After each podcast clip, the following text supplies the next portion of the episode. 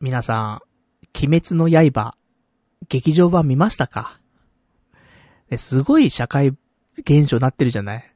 もう本当に、ここまでの社会現象ってなかなか見ないよねっていうレベルのさ、まあ、ブームになっていて。10月の16日だよね？えー、劇場版、鬼滅の刃、無限列車編、公開されまして。で、16日金曜日だよ。で、17、18、ね、同日と。で、この3日間で、なんと、興行収入が46億円。ちょっとよくわかんない。46億円ですよ。突破したっていうことが分かったらしく、いや、すごいよね、と思って。どうなってるんだっていうね、ところですよ。このまま行ったら100億円余裕でしょ？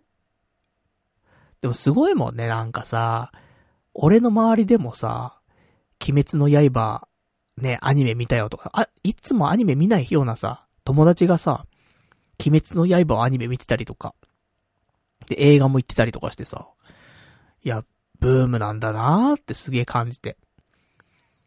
で、そんな中、私はさ、鬼滅の刃のアニメ、あの、リアルタイムで見てたのよ。なんだけど、あの、15話ぐらいで、見るのやめちゃって。それ多分ね、前の放送でい、いつかの放送で言ってると思うんだけどね、鬼滅の刃、あのー、しんどくて。しんどいってことあるかな？わかんない、一番15話ぐらいがね、一番俺にはきつくて、何がきつかったかっていうと、登場人物がさ、全員叫んでるじゃない。うるさくて。もうなんか、うるさいなーと思って、で、見なくなっちゃったのよ。結構見たし、だって15話ってさ、1クール以上見てるからね、2クール目入ったところまで見てるわけだからさ。結構見てきたんだけど、もう耐えられんと思って。やかましいと思って。で、見るのやめてしまったんですが、ねえ、結果こうですからね、もう社会現象になってるわけじゃない。ちょっと、見なくちゃいけないんかなと思ってさ、俺も。見なくちゃいけないのかなって表現もあれだけど、見ておこうかなとかって思ってさ、今週、鬼滅の刃ね、アマゾンプライムビデオの方でですね、今、あのー、公開しておりますから、えー、続きの16話から26話までね、一気に見ましたよ。まあ、まあそんなにもううるさくなかった。15話がピークだったんじゃない？うるささのピーク。もうさ、ずーっと叫んでんだもん、本当に。おじさんにはうるさいよ。まあ、そんなわけでさ、一応ね、あのー、私もこれで準備が、劇場版見る準備ができましたからね。まあちょっと行こうかどうしようか迷うところなんだけどさ、どうなの？面白いの？あの、劇場版鬼滅の刃無限列車編は。まあ、完全にね、あの、まあ、見たことない人ももちろんいると思うんだよね。あの、鬼滅の刃のアニメ自体をさ。まあ、原作も知らないし、みたいなさ、鬼滅の刃自体知らないよっていう人もいるかもしんないけどさ。一応、アニメ版は、26話で終わるんだけどさ。で、その続きが、劇場版なのよ。完全に続きもの。なんか、よくね、劇場版って言うとさ、特別編みたいな感じだったりするじゃない？ドラゴンボールとかさ。ブロリーとか出てこないけどさ、本当はさ、ね、普通のストーリーでは出てきたりとかするわけじゃん。そうじゃなくて、完全にストーリー。もう、26話の続きが劇場版。らしいんですけどもね。どうなんですか？面白かったんですか？皆さんは。ちょっと見に行こうかなどうしようかなまあ、せっかくこんだけ話題になってるっていうことはさ、何らかの理由があるわけじゃん。ねえ。あの、まあ、俺にはちょっとまだあまり理解できてないところがあるんだけどさ、あの、鬼滅の刃が好きな人は本当に申し訳ない。大体の人が好きでしょ。だから、俺のがマイノリティよ、完全に、それは。なんだけど、あの、どうしようかな、みたいなね。だもうめちゃくちゃハマったって感じじゃないのよ。正直。あの、告白してしまうと、普通多分鬼滅の刃を、ちゃんと26話まで見たら、どっぷりハマってると思うのよ。超面白いって。鬼滅の刃最高っつって。だから劇場版ももちろんね、見に行くよって。多分なってると思うんだけど、あんまそこまでの、面白かったよ、普通に。面白かったんだけど、やべえ、絶対劇場版見に行くっていうところまで行ってないんだよね。もうおじさんなのかな？ブームに乗っていけなくなってんのかな？流行りにね。ちょっと、もう感性が年老いてるのかもしれませんけどもね。まあそんなんで、一応あの今 Amazon プライムビデオで、鬼滅の刃はね、えー、全話公開中なので、まだ見てないよとかね、言う人いたらね、まあ、これだけの社会現象、そうそう体感する機会ないと思うからさ。まあちょっと、なんでしょうね。食わず嫌いはやめて、見てみると。まあ食わないとね、わかりませんから。で、もしかしたら俺と同じような人もいるかもしんない。ちょっとうるさいなと。でも我慢して、16話以降ぐらいになってくると、少し落ち着いてくるから。あのー、叫びもさ。ほんと叫んでんだよね、みんなね。特に、あいつなんだけど。あいつが苦手で。ほんと。でも言わないよ。あの、好きな人いっぱいいると思うからさ。もうこの時点でもう敵回してるもんね、全員を。でもうるさかったなーと思ってさ。病院でもうるさいじゃん、あいつ。かっこいいんだよ。戦ってる時はかっこいいんだけどさ。戦ってない時がね、ちょっとね、って思って。逆張りですよ、本当にね。みんながいいっつってるものに対してね、ちょっと物申すみたいなさ。良くない性格してますけどもね。やだな。だって、周りで鬼滅の刃、みんな見てさ、そんななんか、ハマらなかったみたいなやつ、俺、知らないんだよね。それだけに、ちょっと、ね、なかなかね、言いづらいところでありましたけどね、誰かが、やっぱ言わないとね、こういうのは。合う、合わないはやっぱしありますよってことでね。まあ面白かったんだけどね。面白かったけど、そのどっぷりじゃないっていうところで。まあとか言ってね、来週、鬼滅の刃のね、映画見ましたつって、最高つって言ってる可能性あるからね、なんとも言えませんけども。そんなわけでね、私も今日、えー、これから2時間程度ね、えー、全集中の呼吸でね、ちょっとやってきますから。ちょっとハマってんじゃねえかってね、ありますけども。まあ、そんなわけでね、今日も、まあ、なんか、アニメの話とかもね、少しありますからね。あのー、2020年、秋アニメも始まりましてね、ちょっと時間経ちましたから。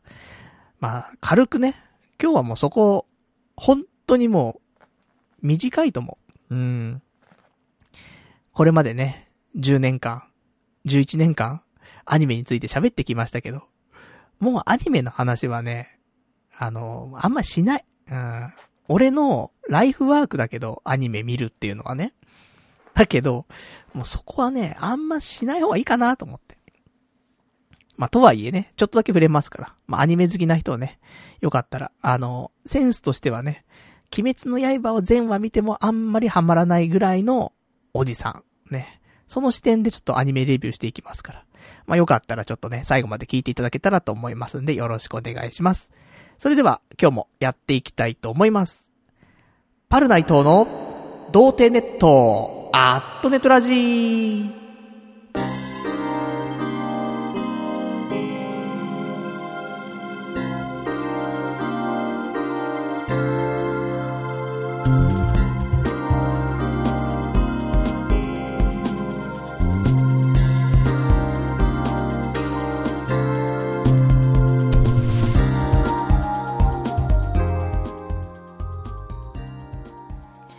改めまして、童貞ネットアットネットラジーパーソナリティのパルナイトです。こんばんは、というわけでね。まあ、アニメもね、まあいろんなアニメありますから。まあ、いろんなね、好き嫌いあると思うんですけど。私はね、やっぱ、最近のアニメだと、あの、サンリオが出してるね、えー、女児向けアニメ、ミュークルドリーミー、ね、ああいうのが好きだからね。全然違うんだよね、多分好きなタイプがね。うん。とかちょっと思いますけどもね。ミュークルドリーミーは面白いぞ、本当にね。ぜひ見てほしいんですけどもね。もうなんか全然、ターゲット層が違いますな。うん。まあ、そんなんで、ね、えー、まあ、鬼滅の刃のお話はそのぐらいなんですけどもね。で、今日はですね、えっ、ー、と、いくつかお話ももちろんございますし、そうですね、えー、まあ、アニメのお話もあれば、映画もちょっと一本、映画というかね、アマゾンプライムでちょっと一本見たよなんて話もあったりとか。あと本。えー、一冊ちょっと本を読んでおります。まだ読み終わっておりません。あともうちょっとだったんだけどね。時間が足らず、ちょっと読み切れなかったんですが、ちょっとそこをね、ご紹介しようかなとか。あとは、えー、皆さん、ツイッターは見ていただけましたでしょうか？あの、私、沖縄ね、先日行ってきましたけど、沖縄旅行の、えー、お、お土産ですね。を、ツイッターの方で、あの、なんだろう、出しております。で、えー、そのツイッターの方からですね、プレゼントの方欲しいよっていう人いたらね、あの、応募できますんで、ぜひ、あの、締め切りがですね、締め切りいつだ ?10 月の21日の水曜日24時までが一応締め切りにしておりますので、で、えー、今回沖縄旅行行って、えー、買ってきたプレゼントというのが、オリオンビールのコースター2種類あります。マグネットで貼れるタイプのコースターと、あとコルクのコースターが2種類ありまして、各2個ありますんで、合計で4名様に。ね。で、種類はちょっと選べませんけどもね。で、えー、このツイッターで、私の、あの、ツイートのね、一番上に今固定してありますんで、もし、欲しいよって人いたら、えー、まあ、パルナイトをね、フォローしていただくのと、あとは、えー、そのね、ツイートの方をリツイートしてもらうと。それをしていただければ、あの、それで、参加となりますのでね。で、当選者には、ダイレクトメールで、あの、連絡しますのでね、ちょっと、住所とかをね、聞いて、あの、お送りさせていただきたいと思いますんで、まあ、どしどしと、ね、えー、振るってご参加いただけたらと思います。まあ、そんなね、大した、あの、金額のものではないんですけど、一応ね、オリオンビールってやっぱ沖縄のね、やっぱビールですから、有名なね。それのコースターっていうのは、まあ別に家にあっても、まあ困らないでしょうと。邪魔にならないしね、まあ使うでしょってところでね、買ってきましたんで、よかったらね、えー、お届けできたらなと思っておりますと。よろしくお願いいたします。そんなところでしょうかじゃあ、そんな感じでね、えー、童貞ネット、アットネトラジ。この番組は、羊ガエル水族館さんの提供でお送りいたします。というわけで、今日は提供がついておりますね。羊がいる水族館様からですね、えー、今日提供入っていただきました。ありがとうございます。で、提供はね、あの、どういう時に入るかっていうと、あの、アマゾンギフト券とかね、ちょっといただいた時にね、あの、提供者様とさせていただいておりますんで。で、えー、その Amazon ギフト券にね、一緒に、あの、なんかメッセージつけられたりするんでね、メッセージもいただいてますんで、それ読んでいきたいと思います。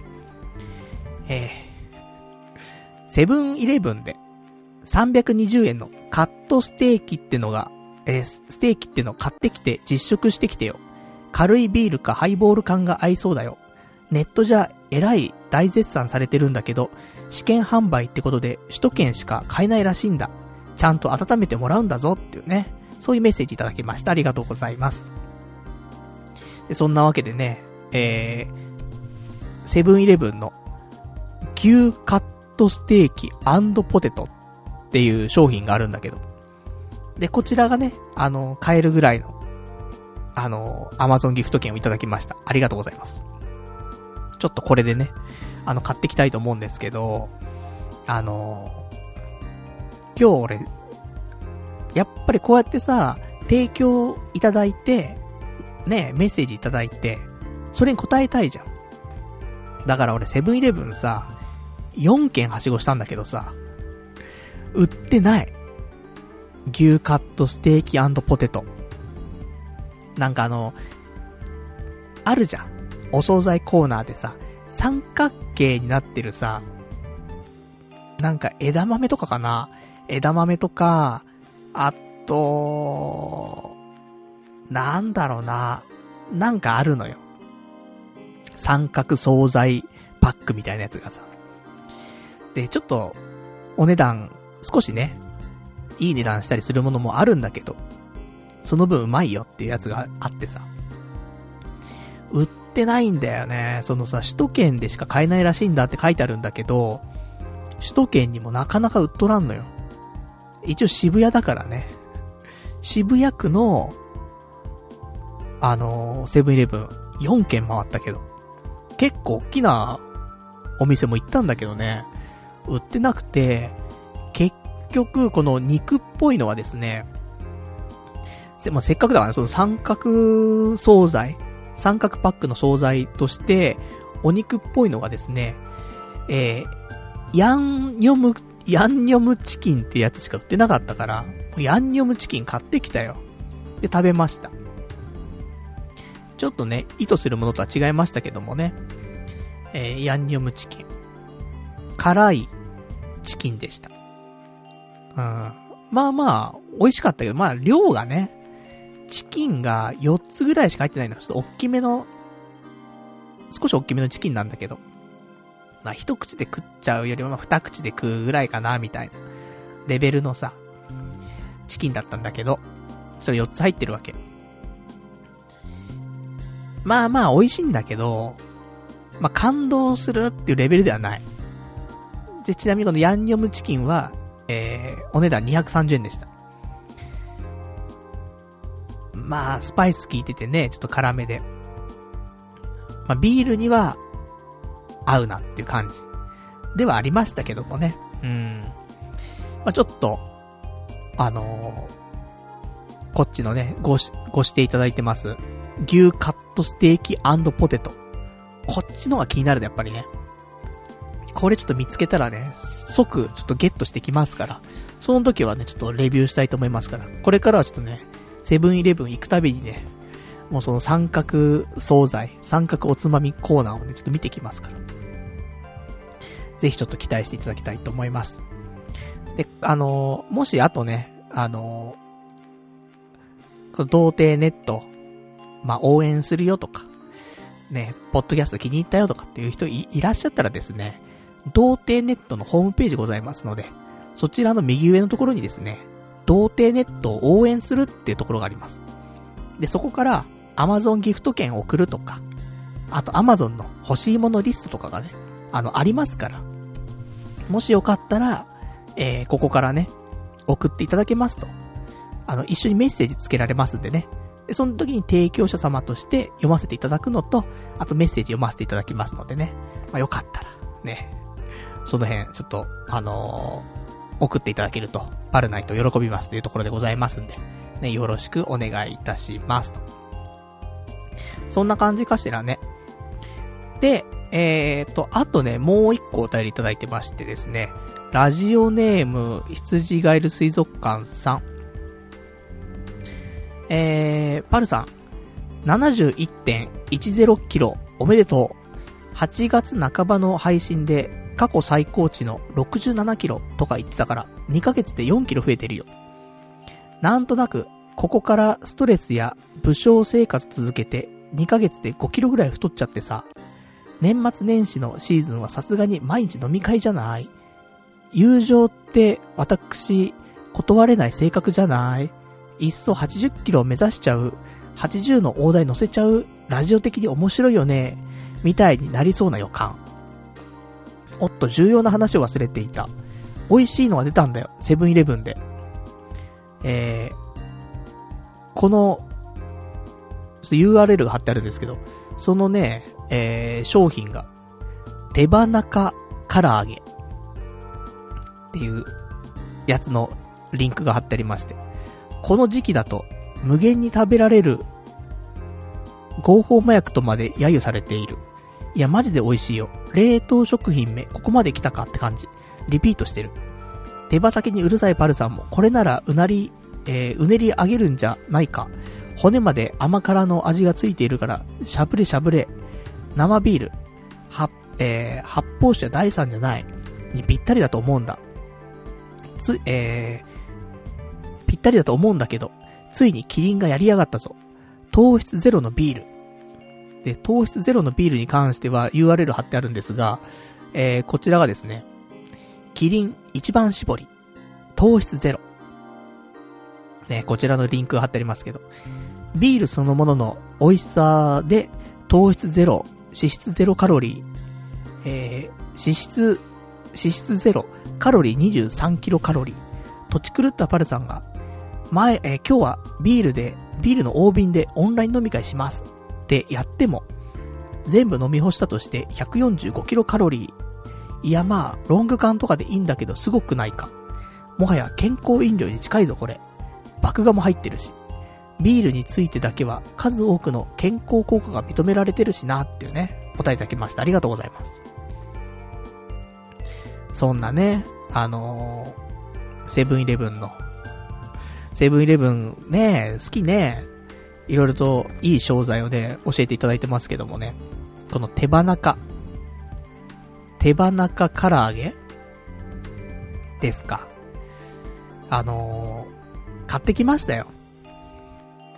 もう今日そう4件もさ、セブンイレブン回ってるからさ、さすがにね買ってきました。手羽中唐揚げはどこのお店でも売ってた。冷凍食品のコーナーでね。で、えー、ただね、この三角おつまみに関しては、あのー、温めてくださいって言うとね、すぐ温めてくれんの。なんだけど、この手羽中唐揚げに関してはね、あの、温めてくれないところもあると思う。なぜかというと、温めの時間ってあるじゃん。何百ワットで何、何分とかさ。その表記が、あの、多分500ワットで、えー、1分半とかっていう表記なのよ。電子レンジ使うときはね。ただ、セブンイレブンの電子レンジって1600ワットらしいのよ。だから、あのー、この表記ないので、お客様の方に何分、あの、レンジで温めるかっていうのは決めてもらってるんですって言われた今日。だから、まあ、じゃあ30、30秒ぐらいですってね。温めてもらってね。まあまあちょうどよかったんだけどさ。だから、お店によっては、電子レンジで温めてもらえない可能性がございますので、ちょっとお気をつけいただきたいところですが、手羽中唐揚げ、美味しかったよ。あの、これは、ビールに合うね。うん。あのしかも手羽先じゃないのよ。手羽中なのよ。だから手羽先だとさ、骨が2本入ってるじゃない。で、骨割って食べたりするじゃない。でも手羽中だから、骨1本なんだよね。チキンチキンボーンみたいな感じなのよ。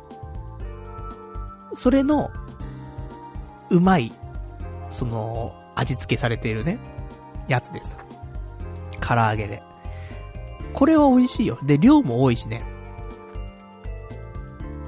これ、安いし、238円、プラス税なわけ。で、これで結構ぎっしり入ってんのよ、お肉が。どんぐらい入ってんだ？結構入ってたよ。6本ぐらい入ってんじゃない？?6 本7本入ってます。結構満足感ある。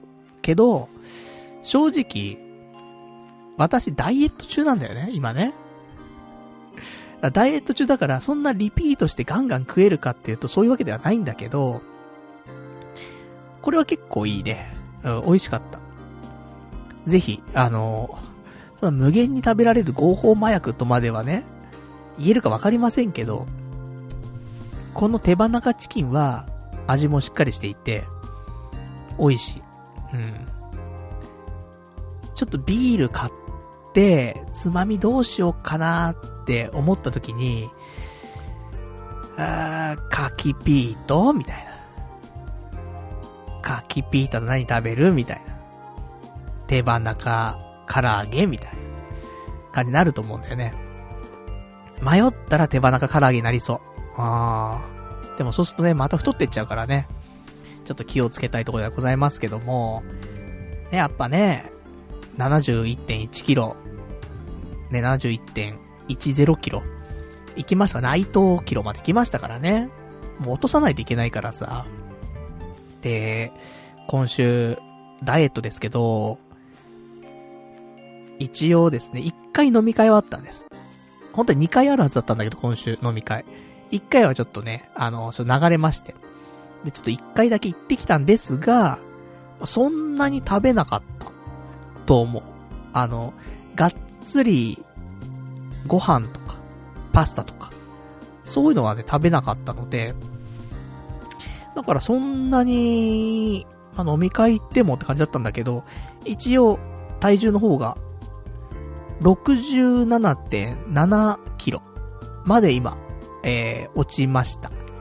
今日、ご飯、晩ご飯食べた後の体重でこの体重だから。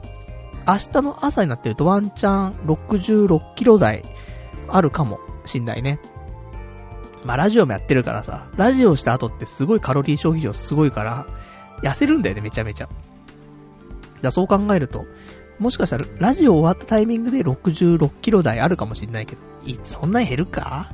わからんけどね。だ、そんなんで。まあ、ようやくだよ。長いね。全然落ちない、体重が。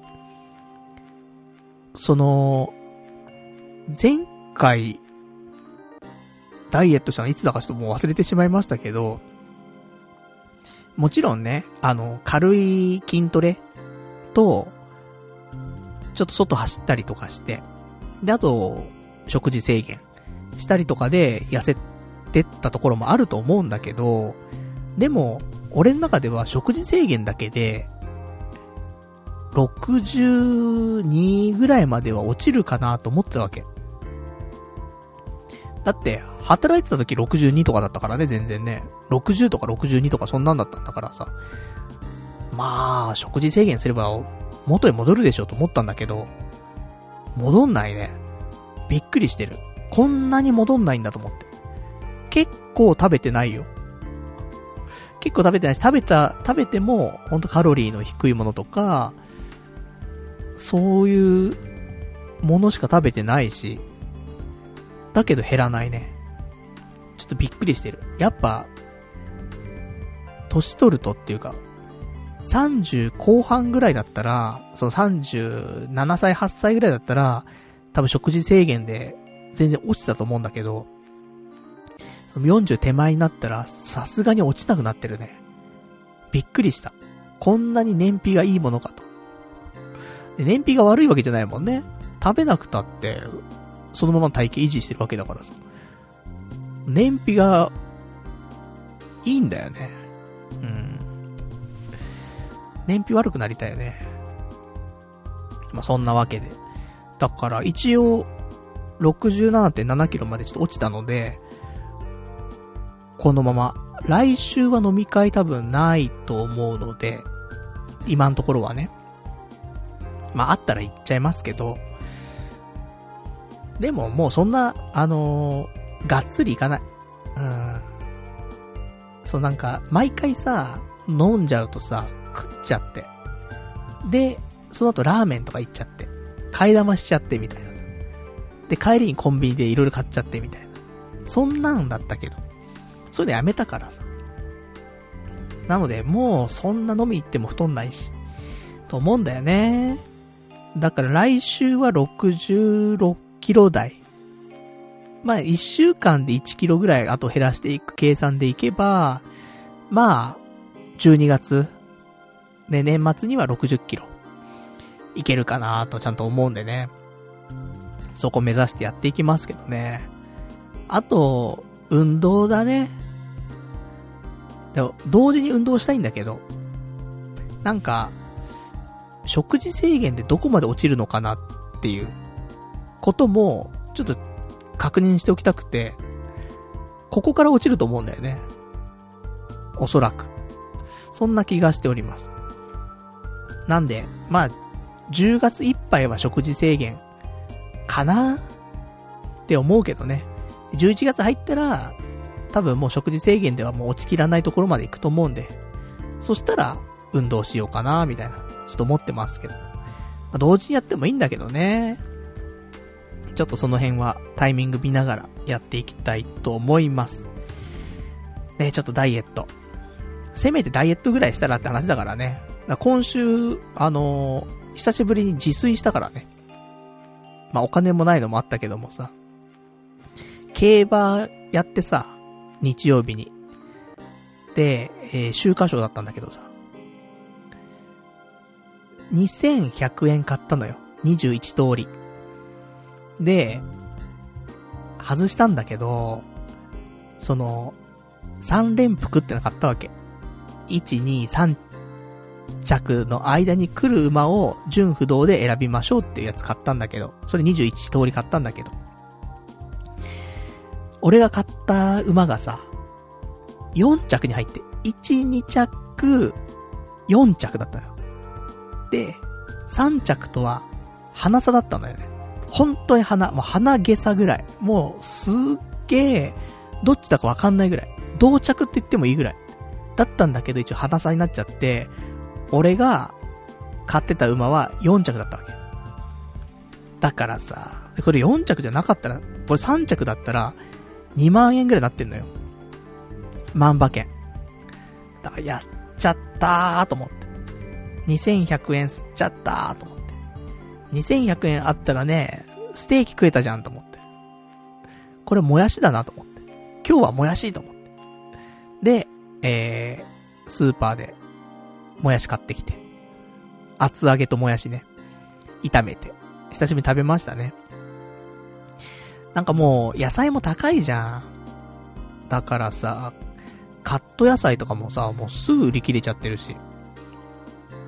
だから、まあ俺はいつもね、カット野菜と厚揚げを炒めるっていうね、あのー、そんな料理ばっかりなんだけどさ。とかね、してますけども。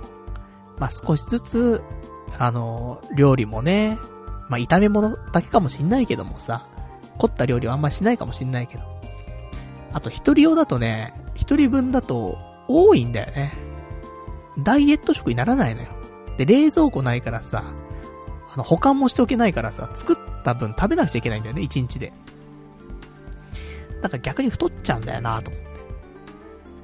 だから昼間、午前中は無理だけど、まあ、お昼、ちょっと過ぎぐらいに、お昼ご飯と晩ご飯、同時に作って、で、昼食べて、同じものを夜食べるみたいな。だったら腐んないかな。うん。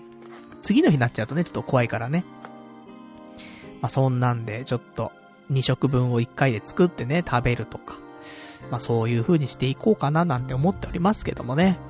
まあ、少し、料理作ったりなんかしたらね、えー、ツイッターなんかでね、ちょっと写真なんかも、と公開していこうかなとか、ね、思いますけど、昔はね、少し、自炊に目覚めた頃あったからね。池袋、住んでた頃とかね。今、キッチンも使いやすくなったはずなんだけど、少しはね。全然してませんから。ちょっとしていきたいなと思っておりますよ、と。そんなところ。で、あと今週はですね、久しぶりにちょっと、物を買いまして。あの、何を買ったかっていうとですね、靴を買いました。久しぶりに。いつぶりだっていうぐらい、これ靴買わないんだよ、本当に。普通の人って靴、どんぐらいの頻度で買うんだろうわかんないんだけどさ、半年に一回ぐらい買うんかね、靴。そんな買わないか。そこの感覚全然わかんないね。靴好きはいるけどさ、周りにさ。そういうやつは結構買ってるイメージあんだけど。一般のね、靴は普通に、まあまあ、集めてるとかじゃなくて普通に買いますけどぐらいのね、人。だったら、年1ぐらいいや、年1だと少ないかな。まあ、ちょっとその辺の感覚は私わからないんですけどもね。だいたい俺も年1ぐらいなんだけどさ、靴買うの。まあ、少ない気がしますけどもね。で、前に買ったのが、多分、前回無職の時、不動産屋入る前の時に、無職なりたての頃に、ナノユニバースでスニーカーを買ったんだよ、確か。3000円ぐらいの安いやつ。だからそれ以来だよね。買ってなかったから。ずっと、そのナノユニバースのスニーカーか、あと、プーマ。ずっと履いてるプーマの、もう、ソールがすり減っちゃって、ちょっと穴開いちゃってるやつ。普通に履く分には平気なんだけど、雨降った日に履くと、もうすぐ靴の中がびちゃびちゃになっちゃうっていう、え悲しいプーマの靴が2足あって。もうしんどくてさ、雨の日歩くのが。そのナノユニバースの靴は、あのちょっと、なんて、スウェードっぽい生地なのよね。だからさ、雨、浸透しちゃうんだよね、すぐね。で、プーマの2足はさ、両方ともさ、そのソールがすり減っちゃってさ、穴開いちゃってっから。雨の日はすぐね、水入ってきちゃうから、もうどの靴履いても、もう、歩いて3分経ったら靴の中びしゃびしゃなわけよ。嫌になっちゃってさ、靴欲しいと思って。でも、高いじゃん、靴って。お前のギャンブルにかける金の方が高えぞっていうのはもちろん分かってんだけど、でも、靴、俺も、ファッションにお金かけないからさ、あんまりさ。靴高いなと思って。基本的に俺が買う靴は5000円以内なのね。安くなったり、セールとかで5000円以内ぐらいになってるやつを買うんだけど。ね、昔はあったよ。俺も20代の前半ぐらいの時はさ、おしゃれいいよね、と思って。で、1万円オーバーする靴を買ったこともありますけど、スニーカーとかでね。でももう、いいかなと。自然体で、うん、いいかなと思って、まあ、5000円以内ぐらいのね、靴を買ってます。で、私はプーマが好きなんで、ナイキでもなく、アディダスでもなく、プーマ。ね。やっぱ、かっこいいなと思って。好きなんだよね。で、そんなの履いてるんだけどさ、今回もプーマ買おうと思ったんだけど、なんか高くて。で、タイミングでさ、アマゾンプライムデーって来てたんだよね。そのアマゾンのさ、安売りの時期がさ、ちょうどあって。で、そこでプーマ見たんだけど、高いのよ。やっぱ5000円ぐらいするのよ。でも街中でさ、例えばね、前だと、き、なんて、北、北？下北沢。うん。下北沢の靴屋さんとかで、この間プーマが3000円ぐらいで売ってたわけ。で、その時はサイズがなくて買えなかったんだけど、だからそんぐらいの金額帯がいいよなと思って。ないんだけどね、プーマで3000ってなんだよみたいな話なんだけど。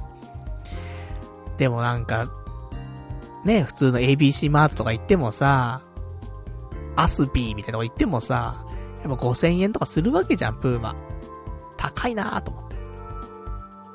で、そんな中、ちょっと安い靴ねえかなと思ってさ、いろいろ探したところ、あの、GU あるじゃん。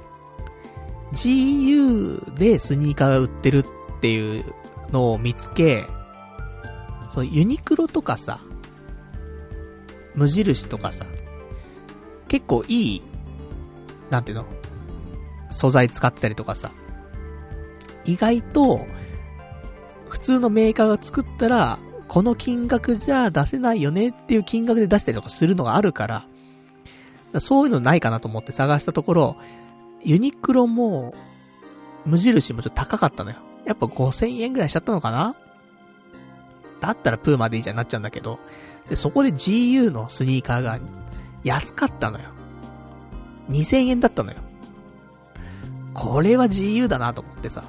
もうだからソールがもうすり減ってなきゃいいんだからさ。で、GU 見に行ってさ。したらね、やっぱ、ネットで見るのと実物見るの結構違うなと思って。最初は、あの、全部黒のやつ。その、皮の部分も黒で、で、ソールの部分も黒。でも本当全部真っ黒のスニーカーがあって、もうこれでいいかなと思ってたんだけど、よくよく見ると、ちょっとダサいんだよね。形もぼってりしてるし、なんか、その、おじさんの履いてる靴っぽくて。まあ私もおじさんなんだけど、なんか、ザ、おじさんの靴みたいな感じだったのよ。それもちょっとなぁと思って。なので、そのいろいろ見たところ、なんか、少しグレーっぽい靴があって、これが意外と、あの、見た目良くてさ、だ意外と、ね、ウェブ上で見てたら、そんな、ね、グレーの靴とかって買わないだろうなって思ったんだけど、実物見たら一番良くてさ。だから、あの、グレーの靴買いましたよ。2000円。いいよ。履き心地もいいし。うん、おすすめできますね。意外と。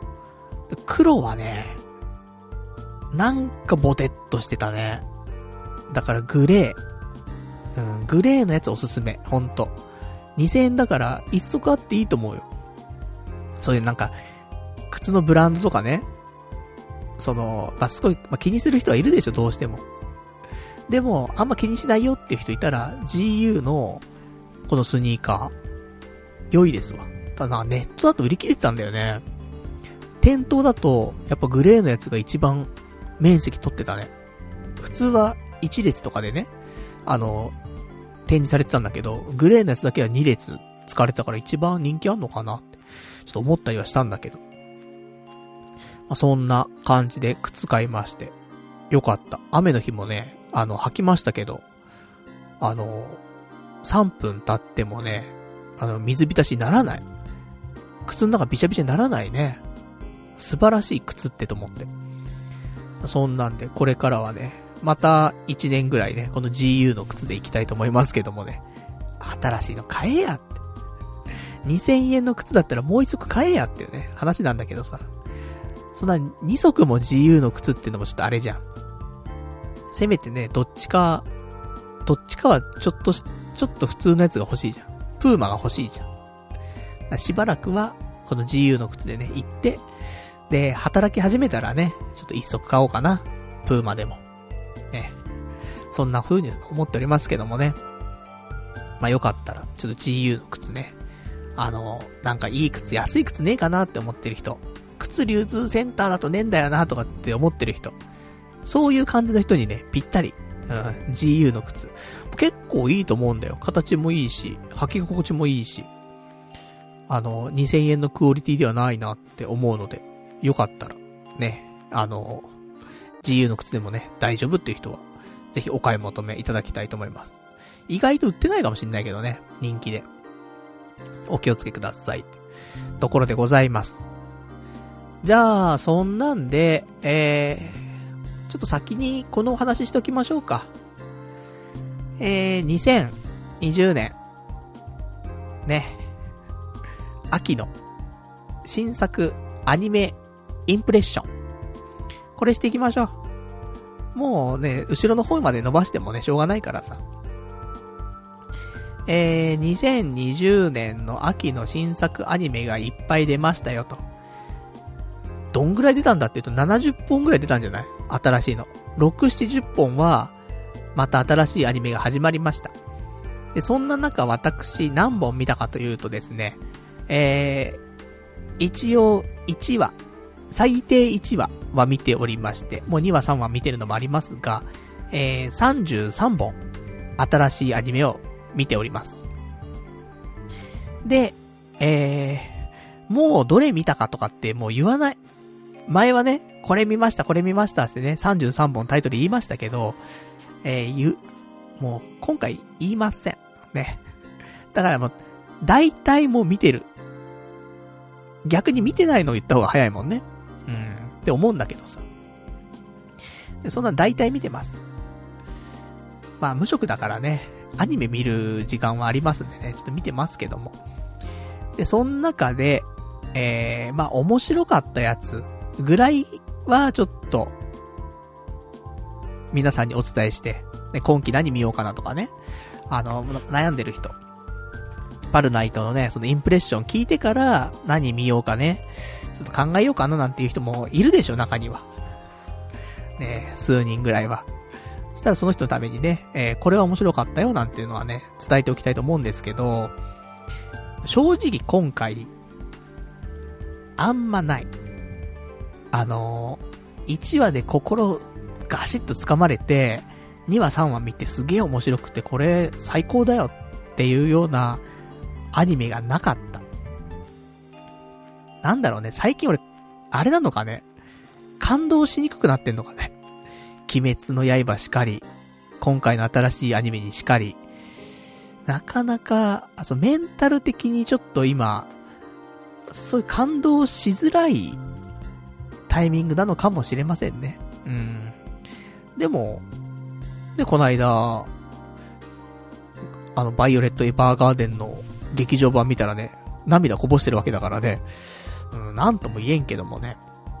まあ、そんなわけで、今回ですね、まあ、おすすめできるとか、ちょっと意外と面白かったんじゃないっていうものとしては、そうだなまあ、一番俺期待していたのは、神様になった日っていうアニメが一番期待していて、えっ、ー、と、PA ワークスっていうその制作会社の作品なんだけど、あの、エンジェルビーツとかさ、あの辺手掛けたあの、前田さんっていう方と、PA ワークスのその、タッグを組んだね、今回作品なのよ。なので、すごい期待していて。で、神様になった日を見てます。で、普通に、これから面白くなってきそうだなと思って、3話ぐらいかな、今見てて。2話、3話。うん、2話か。まだ。見てます。神様になった日は一応、あの、押さえておきたい作品ではありますね。うん。で、他はですね、そうだな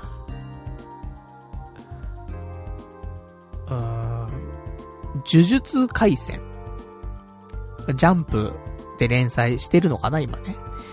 呪術、呪術回戦は、結構面白く見てます。なんか、バトルものなんだけどさ。意外と面白いね。しっかりしてる。うん。おすすめ。です。呪術回戦。あとはね、まあ、大の大冒険？ねもう見ましたけどもね。まあまあ、普通に大の大冒険だなって感じだし。まあ見る、見るよ、全部ね。見るんだけど、ただ、ただ普通に、まあ、大の大冒険だなーつって見てる。とか。あとはね、ラブライブ。ラブライブ虹ヶ崎学園スクールアイドル同好会。もうラブライブっていいかなと思ったの、正直。もうね、その、最初の無印のね、ラブライブも見たし、その次の、サンシャインも見たし、もう、今、今度も同好会だしさ、いいかなと思ったんだけど。面白いよ。ラブライブ、俺好きなんだけど結構さ、あの、明治、あの、友達とさ、神田明神とかね、ちょっと行っちゃうぐらいには、ラブライブ好きだったんだよね、あの頃。で、T シャツとかも持ってたわけ。海ちゃんとかの T シャツ。持ってんの？そんなのっていうね、話なんだけど、持ってたわけ。意外とラブライブ好きだったんだけど、歌も歌える。カラオケで歌えるよ、ラブライブ。無印のやつだったら。大体。なんだけど、でももう、ラブライブもいろんなことがあったじゃない事件がさ。まあね、悲しい事件がいっぱいあったけどね。真実か嘘かわかりませんけども。そんなのもあって、ラブライブ離れがあったわけよ、私にも。で、ここでラブライブ、スクールアイドル同好会か、と思って、見たら、いい。第1話の、あのそのスクールアイドルのね、子が一人でライブするシーンがある。よかったよね。で、CG の技術とかもすごい上がってて、もう CG なのか、普通に描いた絵なのかが、まあわ、まあでもわからないって言ってもいいよね。昔はさ、なんかそのライブシーンの時にさ、一部 CG 使われたりするじゃないお、CG みたいになってたけど、もうわかんないよ、CG かどうか。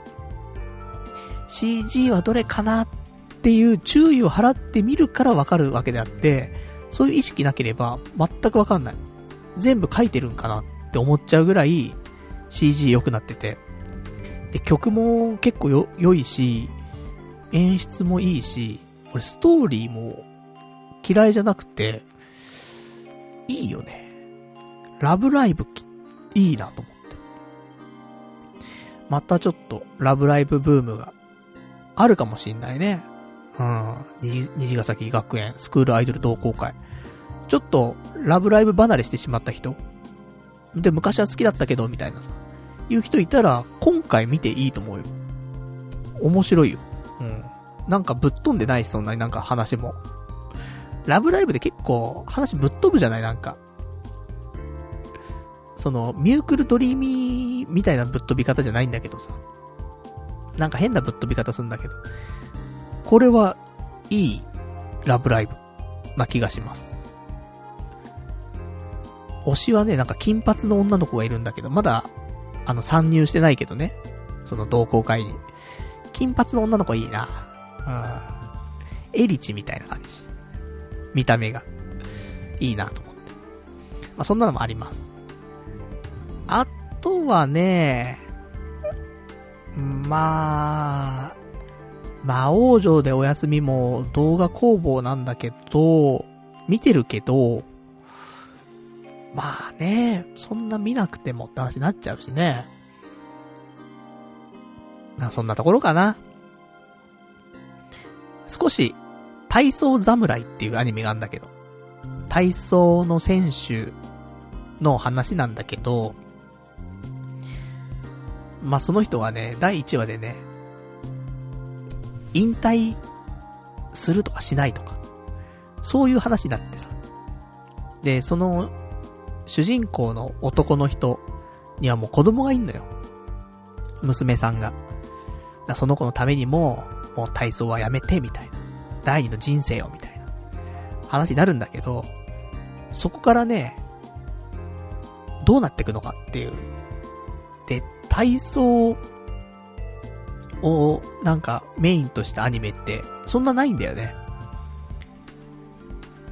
俺が思いつくのだと、ガンバリストシュンぐらいしかないんだよね。だからなんか、ガンバリストシュン面白かったよね。ああいうなんかドキドキしたよね。サンデー系のさ、スポーツ漫画みたいなさ。そういうのをちょっとアニメ化してほしいんですけどね。体操侍も少し気になっておりますが。だそんな感じ。結局、もう33本とか見ても、あ、あとあれか。アサルトリリー、ブーケっていうのが始まったんだけど、アサルトリリーは、なんか、スマホゲーなんでしょ？よく CM とか見てるけどさ。だからどうかなって思ったんだけど、意外と見れるね、アニメね。アサルトリリー。ちょっと、最後まで見る感じかな。まあ、大絶賛ってわけじゃないんだけどね。でも面白いよ。で、あとは、ボルダリングのアニメで、岩かけるっていう、アニメが始まりまして、ボルダリングファンの方。ねそんなうまくいかねえよって思う人、多いと思うけど、もう一回、ねボルダリングしたらわかると思うけどさ、したことある人だったらわかるけど、ボルダリングってさ、最初の頃ってさ、すぐ腕パンパンになるじゃん。その、まあ、毎日ね、握力トレーニングしてるわけでもないしね、腕立てしてるわけでもないしさ、その運動不足の人がさ、あの、ボルダリングちょっと1時間もやったらさ、腕パンパンになっちゃうじゃん。登れなくなるじゃん。握力もなくなって。そういうところはちょっと、あんま考えないで。まあ、み、見たらね、面白く見れんじゃないかなと。さすがにとか思うけど。でも、面白く見てます。岩かける。あとは、今回のキララ、キララファンタジアとかキララ枠で、落ちこぼれフルーツタルトってのがあって。これアイドル？なるんだけどさ。アイドル系のやつなんだけど、落ちこぼれの人たちがね、女の子たちが集まって、アイドル活動するよって言って。で、ちょっと頑張っていくお話なんだけど。落ちこぼれフルーツタルトも、まあ、見るかな。まあ、キララ枠だからね。ちょっと見ようかな、なんて。いう感じかな。まあ、他にちょっと、まあ、いっぱい見てるからね。あの、おすすめもあるんだけど。でも、まあ、こんな感じかな。今んところ。そんなわけで、まあ、これ押さえとこうよっていうのだと、神様になった日と、呪術回戦と、ラブライブ。虹ヶ崎学園スクールアイドル同好会。ここかな？俺はね、うーん、まあ、他にもいいのいっぱいあるよ。あのー、魔女の旅旅とかね。あと意外と、マガッツバールハイト。ちょっと面白かったんだよ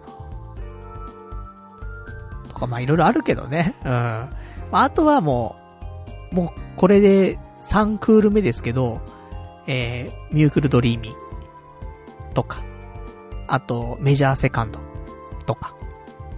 その辺はね、やっぱ面白いんで、まあ、その辺もチェックしてもらえたらなってところでございます。あとはもう、まあ、見るけどね、逆に切るアニメどれっていう話なんだけど、もう33本見て、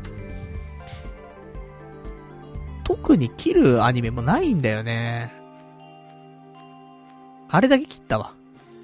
えー、最強神図モードっていう、もう、小学生男子向けのアニメがあるんだけど、これだけは切った。うん。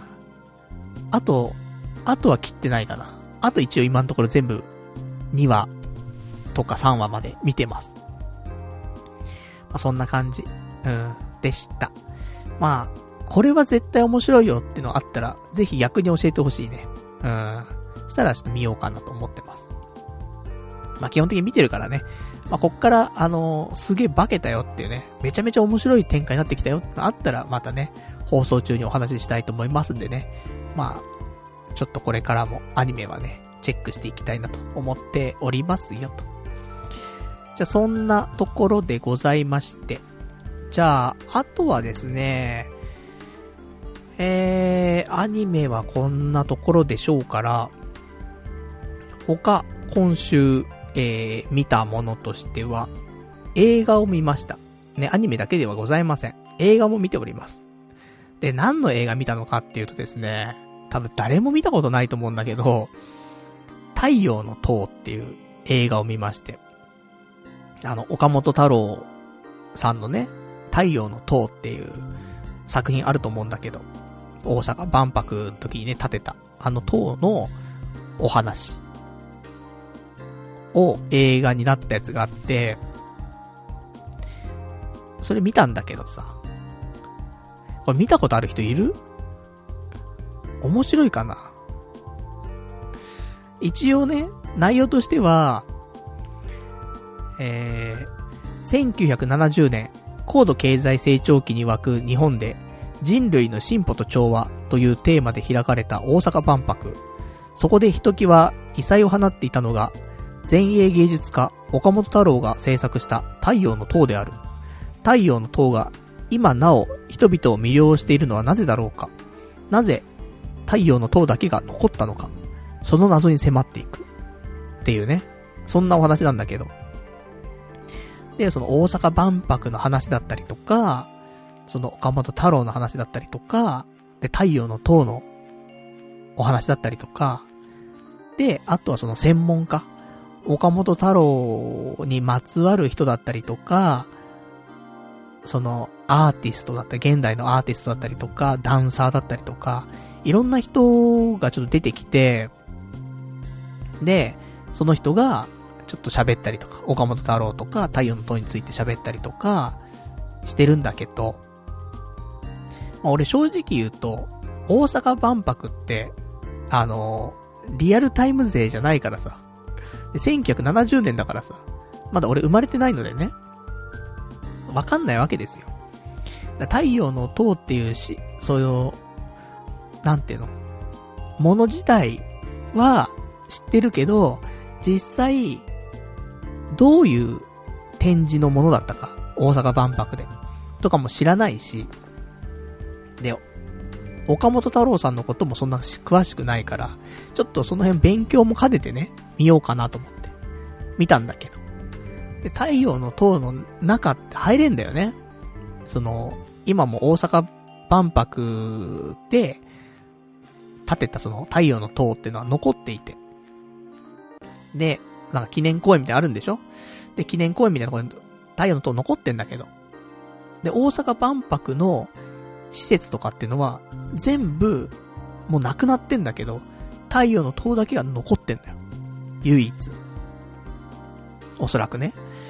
で、今も中入れるかどうかちょっとわかんないんだけど、太陽の塔はまだ健在で、中には、あの、現、過去と現在と未来、みたいな形でね、テーマが分かれていて、で、下から順番に登っていくのかな。まあ、そんな感じになってるんだけどさ。そうか、そういう風になってんだと思って、太陽の塔と思ってさ。意外と、なんか広いんだよね。だから、ちょっと太陽の塔、行ってみたいなと思って。だそのうち、ね、大阪旅行をするときがまた来るでしょ。で、その時にはちょっと太陽の塔を見に行きたいなと思って。ああの、死ぬまでにしたいことリストとして、太陽の塔を見に行くってのが一応増えました、私は。あの、一応うちにもさ、あの、太陽の塔のフィギュアがね、あったりとかしてさ、太陽の塔って、なんか、気になるんだよね。そんな知らないけどさ、あの、詳しくは知らないけども、ね、この映画見たぐらいのレベルでしかし、ね、知識はないけども、なんか太陽の塔って惹かれるものがあるんだよね。だからさ、ちょっと、あの、見に行きたいなと思って。飛び田新地と太陽の塔に行くっていう目的で、ちょっと大阪旅行行きたいなーってちょっと今思ってます。だあの、オリンピックがさ、来ちゃうと、またなんか色々とね、飛び出新地がなくなることはなかなかないかなと思うんだけど、わかんないじゃん。やっぱ。そういうのどんどん厳しくなっていっちゃうと思うからさ。クリーンなね、イメージでね、やっぱ、オリンピックやりたいと思うんで、東京オリンピックとはいえ、ね、やっぱ日本をちょっとね、整備されちゃう可能性もあるので、いつね、飛び出しんちなくなっちゃうかわかんないからさ。で、太陽の塔もさ、なんか震災とかがあったらね、崩れちゃったりとかね、する可能性もあるからさ。だから、行ける時に行っとかないとなーとはちょっと思うんだけど、さすがにもう旅行するほど、ゆとりはないので、私にね。金銭的な。だから、ちょっと仕事をして、まあ、仕事するかわかんないけど、まあ、するしかないでしょう、もうね。なので、あの、何かしら収入源をね、手に入れ、で、その上でね、ちょっと落ち着いたら、大阪旅行行こうかなってちょっと思ってます。で、大阪はね、あの前に一回大阪旅行行きましたから、もう食べるものは結構食べたんで、ほんと、あの、ゆっくりと、太陽の塔と飛び出しんち。で、あとはもう、適当に、うん、ブラブラと、大阪をね、歩こうかなっていうぐらいで。もう、なんか、疲れちゃうからね、旅行。今回の沖縄旅行で思ったけどさ、やっぱ疲れちゃうから旅行ってさ、面白いけどね。だから、何にもしない。うん。普通に、その目的二つ果たしたら、あとはもう何もしないよっていうぐらいの気持ちでね、あの、行こうかなってそう思ってますから。来年ぐらいね、ちょっと大阪旅行、ちょっと計画したいなと思っておりますよと。そんな感じ。ね、太陽の塔って、今入れんのかな？知りたいよね。でも、なんか、でも、撮影してたけど、太陽の塔、内部。いけんのかな？入館予約についてってあるから、これいけそうだないけるね。ちょっと、やっぱ、行きたいね。万博記念公園ってところにあるらしいので、大阪の人は行ったことあるんかな？みんな。万博記念公園。行きたいないいよね。あの、朝起きて公園行ってみたいな。万博記念公園行ってみたいなね。そんな旅行いいよね。うん、ちょっと行きたいなって思ってます。で、あのー、映画自体はですね、あんま面白くなかった。もうね、あの、ちょっと悲しいけども。まあ、いろんなね、あのー、人の意見があってさ、でも全部岡本太郎の言葉じゃないんだよ、結局。だから、なんとも言えんなーっていう感じの、ものだったけどもね。でもまあ、1時間半ぐらいかな。一応見ましたんで。で、少し太陽の塔の知識はつきましたっていうね、ぐらいかな。そんな感じ。で、本当は、あのー、前、まあ、来週の話になっちゃうんだけどさ、東京の方にさ、青山か。青山に岡本太郎記念館ってあるのよ。で、岡本太郎が40年以上過ごしたアトリエ兼住居っていうのを公開しているらしくて、これ行こうと思ったんだけどさ、ちょっと、なんかタイミング合わなくて行けなかったんだよね。だから来週もしかしたら岡本太郎記念館、せっかくだからこのタイミングでさ、ね、太陽の塔の映画を見たし、ちょっと行ってこようかななんて思ってますんで。まあ、行ったらね、どんな感じだったよなんてのはね、お伝えしたいと思いますんで。えー、まあ、その辺も、岡本太郎好きの人はね、えー、楽しみにしていただけたらと思います。という感じですね。じゃあ、あといただいてますお便りをね、ちょっと読んでいきましょうか。お便り。ラジオネーム、えー、はんぺんさん。パルさん、来週28日に、ニンテンドースイッチで相当売れたオクトパストラベラーの新作がスマホ版でリリースされますよね。されますね。私自身は過去にスイッチを持っていた時にハマった数少ないゲームです。難点は基本プレイ無料なんですが課金システムありというところですね。以前、スマホアプリの開発管理運営の仕事をなされていたパルさんなら十分お分かりだと思いますが、やはり無料ゲームは課金システム入れないと、えー、維持運営して利益を出していくのが難しいのですね。とにかく、かなり面白いゲームだったので期待しています。ところで、冬にリリースされる、えー、ダビスタ新作は購入するのですか？実況配信してくれるなら必ず見ますし、ダビスタ配信自体がそれなりに需要があるのではないでしょうか？ではではというね、お答えいただきました。ありがとうございます。オクトパストラベラー。すげえやりたかった。けど、やってないんだけど、なんか俺ラジオでもちょっと喋った気すんだよね。オクトパストラベラー気になってんだよね、みたいな。なんかそれ、あった気すんな。なんか、プレイステーション4買うか、ニンテンドースイッチ買うかで悩んだ時に、オクトパストラベラーみたいな少しあった気するんだけど、結局買ってないしやってないっていうね。ところで、でもすごい気になってはいたんだよ。で、ここで、スマホ版、出るということなんでね。28日だもんね、すぐだね。なんか、年末にかけてね、すごいゲーム、ラッシュだね、やっぱね。いろいろ出ますけど、オクトパストラベラーのスマホ版か。スイッチ版やりてえなでも、ね、原神とかもさ、まだ俺2回しかやってないからね。2日間しか。だからちょっと、原神もやらなきゃなとか思いながらさ、なんかね、配信しなきゃって思うじゃん。そうするとさ、ただでさえゲームするのにさ、なんか、えいって、えいやっていうさ、気持ちが必要なのにね。最近ゲームしないからさ、パズドラしかしないわけだから。でも、さらに配信ってなるとさらにえいやって気持ちが必要じゃない？ダブルエイヤじゃない？なかなかね、起動する気力が湧かなくてね、原神できてないとこあるんで、まあ、配信、あんまり考えるのやめようかなって、ちょっと思ってる自分もいて。な、難しいよね。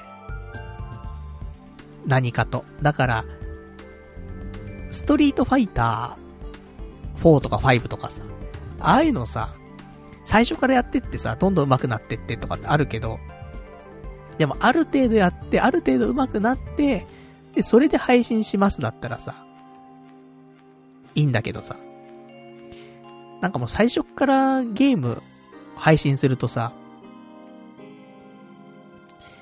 ゲームを楽しむ、楽しめないんだよね、あんまりね。やっぱり。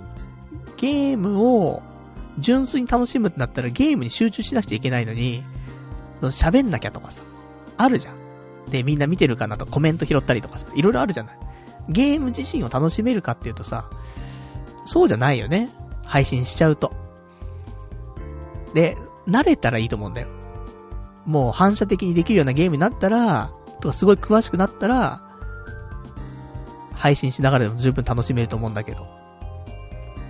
まだこっちがね、ゲーム自体に慣れてないのにさ、配信してもさ、楽しめないなーっていうのはちょっと感じたので、原神、もう、普通に自分でやろうかなって思ったりはするんで、オクトパストラベラーも、ね、あんまちょっと配信とかっていうよりはね、スマホ版であれ、スイッチ版であれね、ちょっと普通にプライベートで遊ぼうかなーって思ってる自分もいます。うん。せっかくだから、スマホ版やってみようか。そう、配信するかどうかはまた別として。ちょっと面白そうだもんね。そのスイッチ版がね、やりたかっただけにさ、課金ってどんなぐらいなんだろうね。課金考えると今スイッチ版買った方が安いんじゃないかみたいなさ。あるかもしんないけど、ちょっとその辺も調べたいね。で、えー、あとダビスタ。出ますが、買いません。うん。買う予定なしだね。なんだかんでダビスタね、ちょいちょい、ソフト出たら買ったりとかね、スマホ版もやってたけど、やっぱ、あんま、その、決闘とかね、あんま得意じゃないんだよね。で、決闘時点とか持ってたけどさ、ダビスタの。もうわかんないよね、あんまね。だから、好きなんだけど、ダビスタはね。ちょっとやって、売る。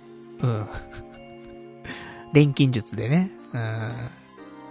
ダビスタどこで出んだ？スイッチで出んのかな？スイッチだったら値下がりあんまりしないからね。買って、やるだけやって、で、堪能したらすぐ売ると。そういうなんか、学生のゲームの仕方みたいなね。お金ないからみたいな。買ってすぐ売っちゃうみたいなやつなんだけど。そうなんだよね。ゆとりがないんだよね、今ね。そんなに。ゲームを買うね。でも言ってもゲーム5000円ぐらいなもんだからね。5、6000円でしょその金ないって言ってる大人ってやばいよね。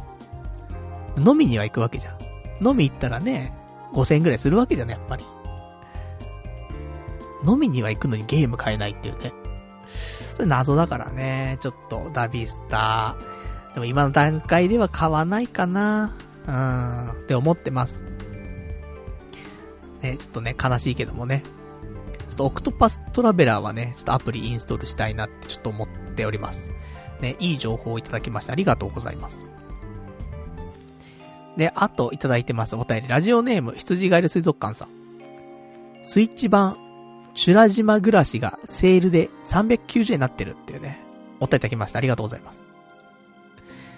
あの、もう沖縄行っちゃったから、いいかな。うん。沖縄ね、ずっとね、行けなくて、だったらちょっとチュラ島買おうかなって思うかもしんないんだけど、行っちゃったからな、もうこないだな。いいかな、みたいな。そんな風にちょっと思っております。うん。結局ゲーム、ゲームしたいしたいってなってないんだよね。あんだけしたかったのにね、ちっちゃい頃はね。なんで大人になってからゲームしなくなってしまったんでしょうか。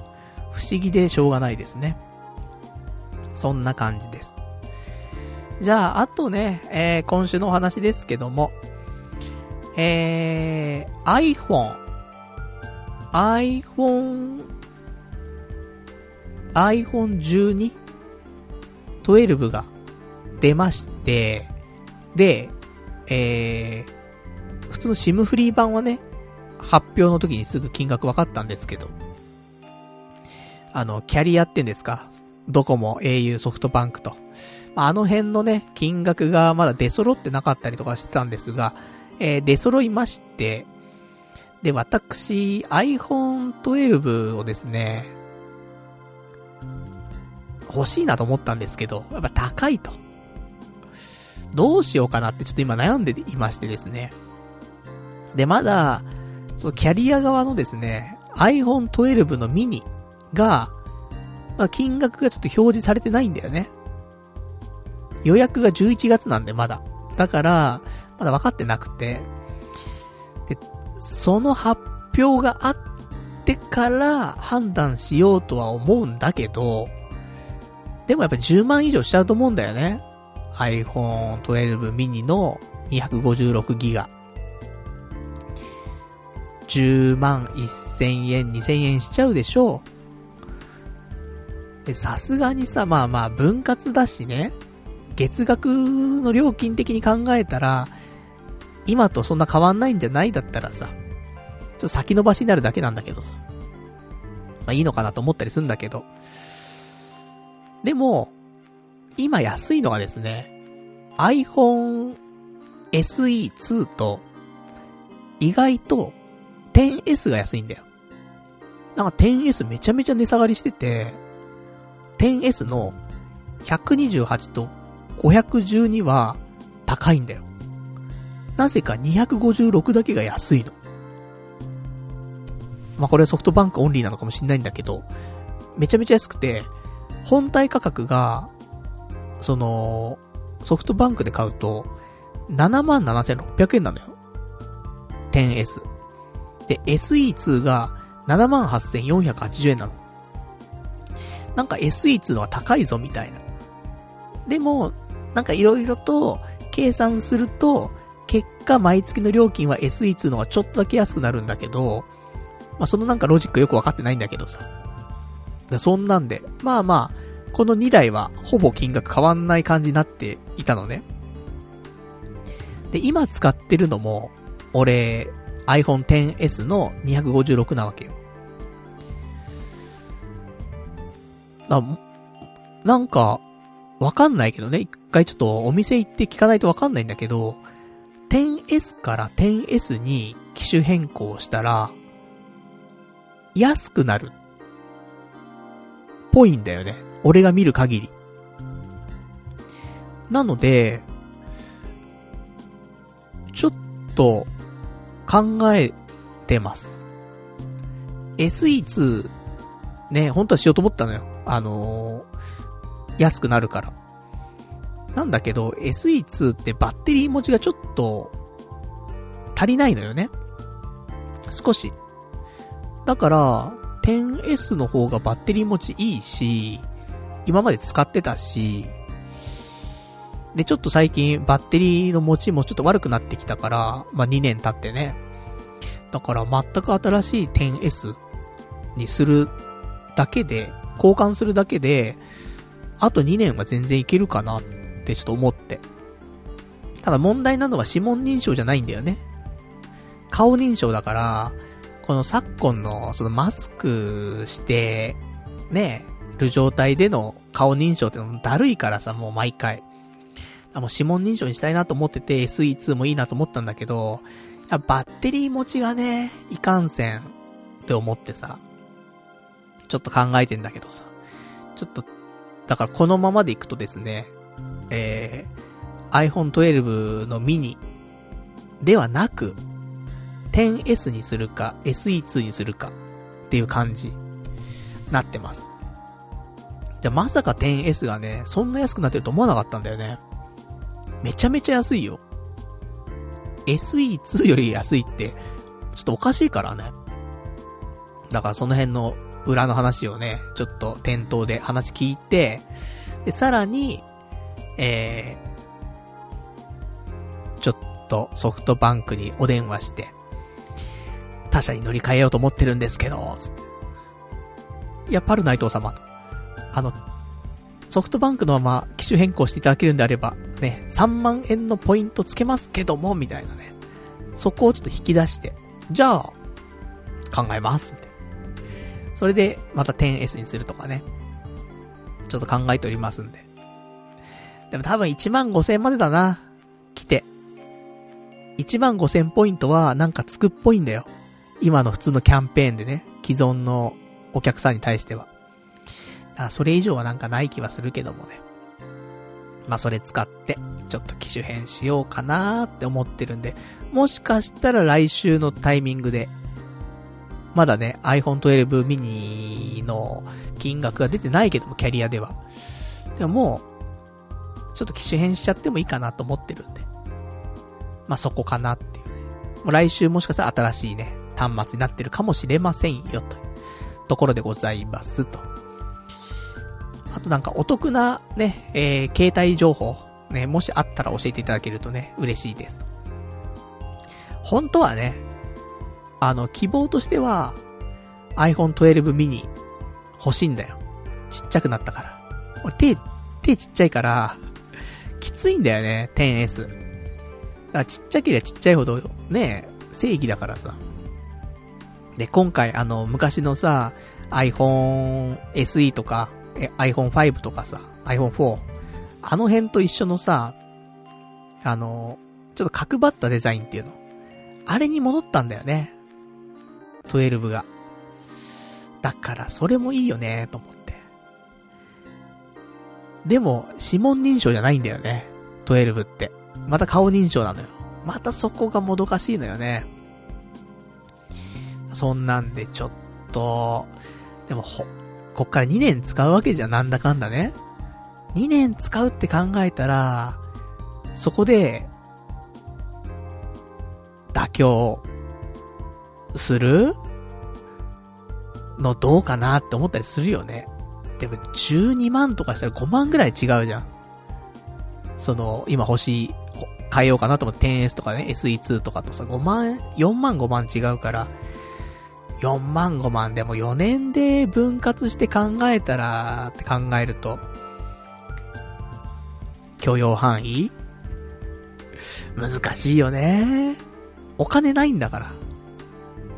でも、今のままで使ってるよりは、機種変した方が安くなるんだよ、月々は。なので、まあ、まんまとね、ソフトバンクに踊らされてるんですけどもね。ちょっと今の金額と比べて安くなるんだったら、ミニ、ありかなねえ。どうなんでしょうかミニ買う人いるかな結構気になるよね。金額とかもね。まあそんな感じかな。ちょっと、検討中です。まあここまで待ったんだからね、来月まで一回待てばいいじゃんっていうね。で、金額発表されてから買えばいいじゃんって。あるけどね。まあ、そんなところでございますな。で、あと今週のお話ですね。え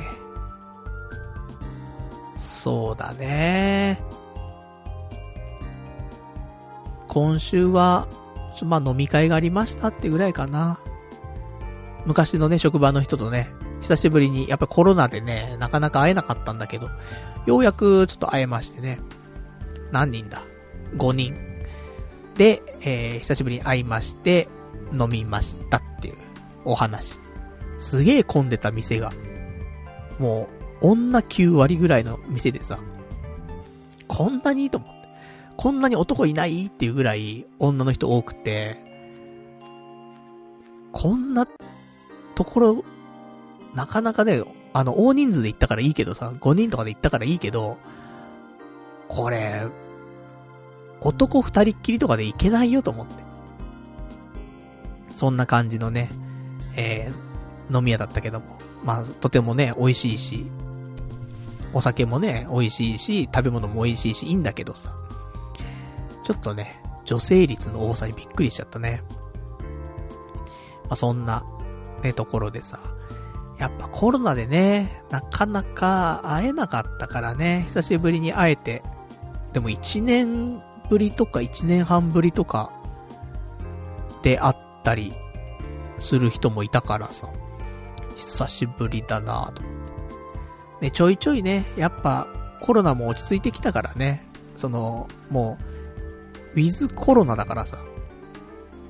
もうしょうがないね。コロナと共存していかないといけないので、まあお酒もね、ちょっと、まあ、いいんじゃないっていうね、ところでさ、気をつけながらね、飲みに行きたいなと思ってますけどもね。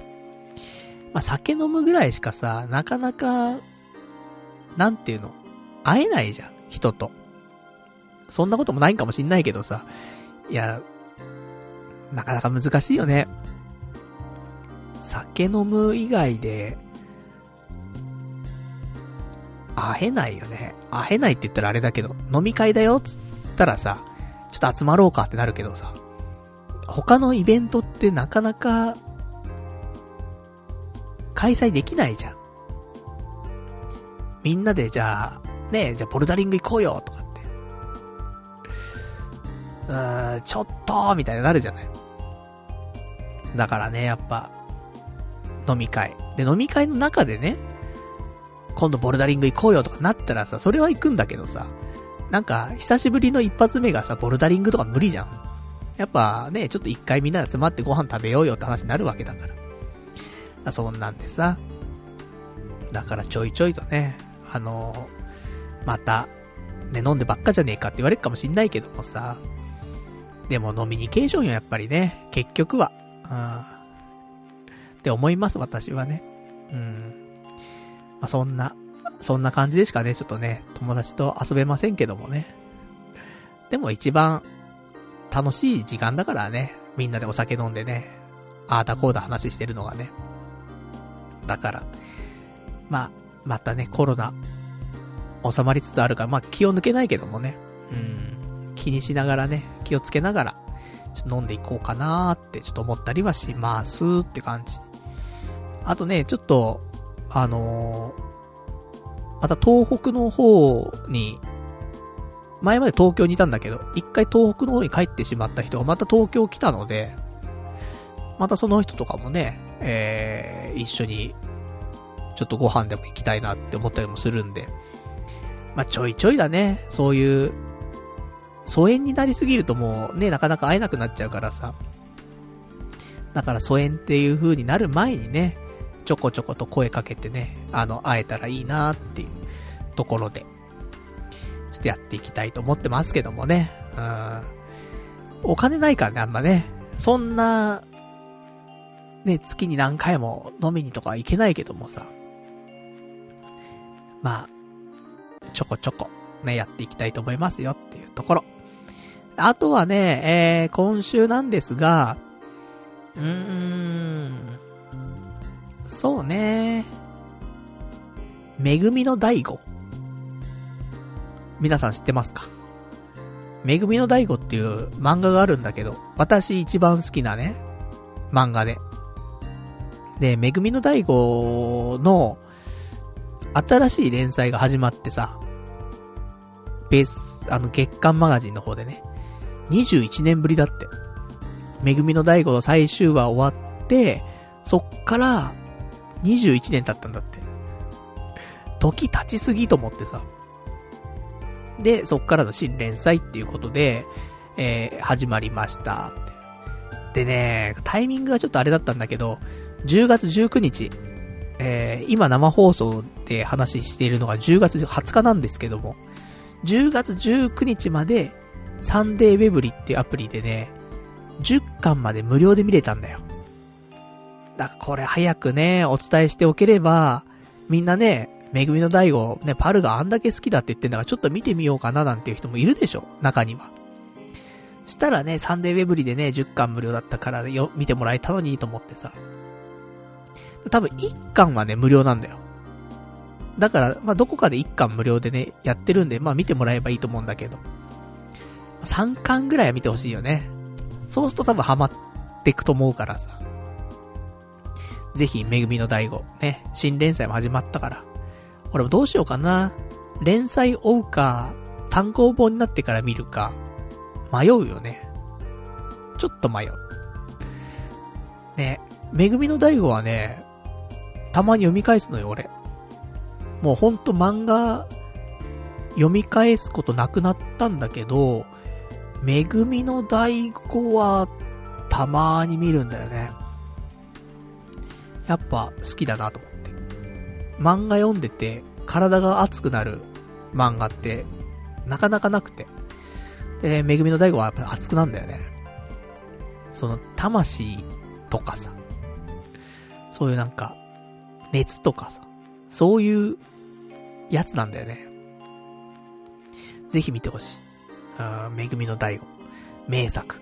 傑作だね。うん。もうぜひ。そうだね。いい漫画だね。ほんとね。おすすめです。じゃあ、あとはですね、えー、今日話したかったことはですね、最近、性欲がなくなってきました。一時期あったね。一時期性欲なんかなくなってきたんだけど、なんていう話をしたことあったと思うんだけど。また、性欲なくなってきちゃったななんだろうね。なんだろうねってもう答え出てんだけどさ。ね、性欲なくなっちゃうとやばいよって話なのよ。結局。だって、性欲お化けなんだから。本当は。もう、どんだけ、ね、毎日オナニーしてきたかって話じゃない。しかも休みの日だったらね、2回だ3回だ抜く日もあったわけじゃない。それが毎日休みなのにさ、性欲がないの。抜かないの。もう寝てるだけなの。ダメだねと思ってさ。だから、ね、心が弱ってるとかね、いろいろあるかもしんない。だ結局、俺の行き着いた結論としては、性欲を回復させろと。そしたら、すべてが治るよって、俺は思うわけ。だからハイパーネガティブ期とか来ても、関係ないのよ。性欲を復活させようっていうことだけしてれば、多分脱出できると思うんだよね。そのぐらい性欲って大事だと思うんだよね。やっぱ、生きる原動力だからさ。だから性欲ね、ちょっと無理やりにでもちょっと復活させないとなとか思って。ねえ、すごい時はすごいのにね。全然だもんね。まあ、頑張るよ。無理やり。でも、だから週に、1回とか、2回とか、そのぐらいしかしてないからね。その、元気な時はさ、朝起きて、特にすることねえな、抜くかつって。抜いて。で、夜、抜くかつって抜いて。っていう感じじゃない。で、無職でさ、毎日やることないんだからさ、やることないわけじゃないんだけどさ、ね、職探しとかもあるんだけどさ。別にね、なんか迫られてるわけでもない、迫られてんだけどさ。でもまあ別にさ、今日絶対にとかっていう話でもないからさ。大体別に、ね、抜いてから行動すればいいし、行動し終わったら抜けばいいし、感じだったんだけど。全然だもんね。何が何でも抜きたいっていう感じないもんね。だからなんか、もっと、エロを、なんか書き立てるような、そういうことをしていかないとね、良くない思って、やっぱだから、寝てるだけじゃダメなの、家で。だって家で寝てるだけじゃ、ムラムラ来ないんだから。外出て、で、リアルな女性とかを目にして、で、ちょっとムラムラすんなって思ったりとかすることも多分大事だと思うんだよね。リアルがなくなっちゃってんだから。リアルに女性がいるのに、この世には。でももう寝てるだけだったらもうリアルじゃないんで女性は。手届かないんだから。だからさ、なんかそういうこと、性欲の復活のために、また、亜鉛とかね、飲むか。サプリあるんだよ、確か。亜鉛の。あるね。うん。だから、てかこれ目悪くなったなあのー、今さ、ちょっと、離れたところの棚の上にね、亜鉛のボトルがあったんだけど、ネイチャーメイド。なんだけど。見えない。亜鉛っていう字が。多分、うっすらとぼやけてて、亜鉛っていう形っぽい雰囲気があるから、亜鉛だなって分かったけど、しっかりと字見えないね。目悪くなったな、また。えー、こんな悪くなる？びっくりしてる。だって不動産屋入って、メガネ変えたんだよ。だから、今ようやく1年ぐらい経ったんだよ、これ新しいメガネにして。で、その時結構どう強くしてもらったんだよね。びっくりするね。こんなに目悪くなったか。また右目が悪くなってんな。右目がね、視力どんどん落ちるんだよね。まあまだいけるんだけどさ。困らないんだけど、ちょっと落ちたな嫌ですね。うん、やだやだ。心も悪けりゃ体も悪いっていうね。本当にいいとこどこにあんだって思ってますけどもね。でも、ね、そんな中私、思ってることありますよ。あの、どんなに体が悪かろうが、精神が悪かろうが、ね、どん底だろうがなんだろうが、死ぬのはもったいないと。ね、そう思ってますから私。死なないよ。ね。俺が死ぬってなったら相当よ。本当に、俺の強みって何かなってったら死ぬのがもったいないと思ってること。だと思う。なんだかんだでね、もったいないよね。うん。と思うわ。だから、そういう意味では、まあ言うよ。死にてーとかって言うよ。ね、もう死にてーとかって言うけど、まあ、死にたくないね、別にね。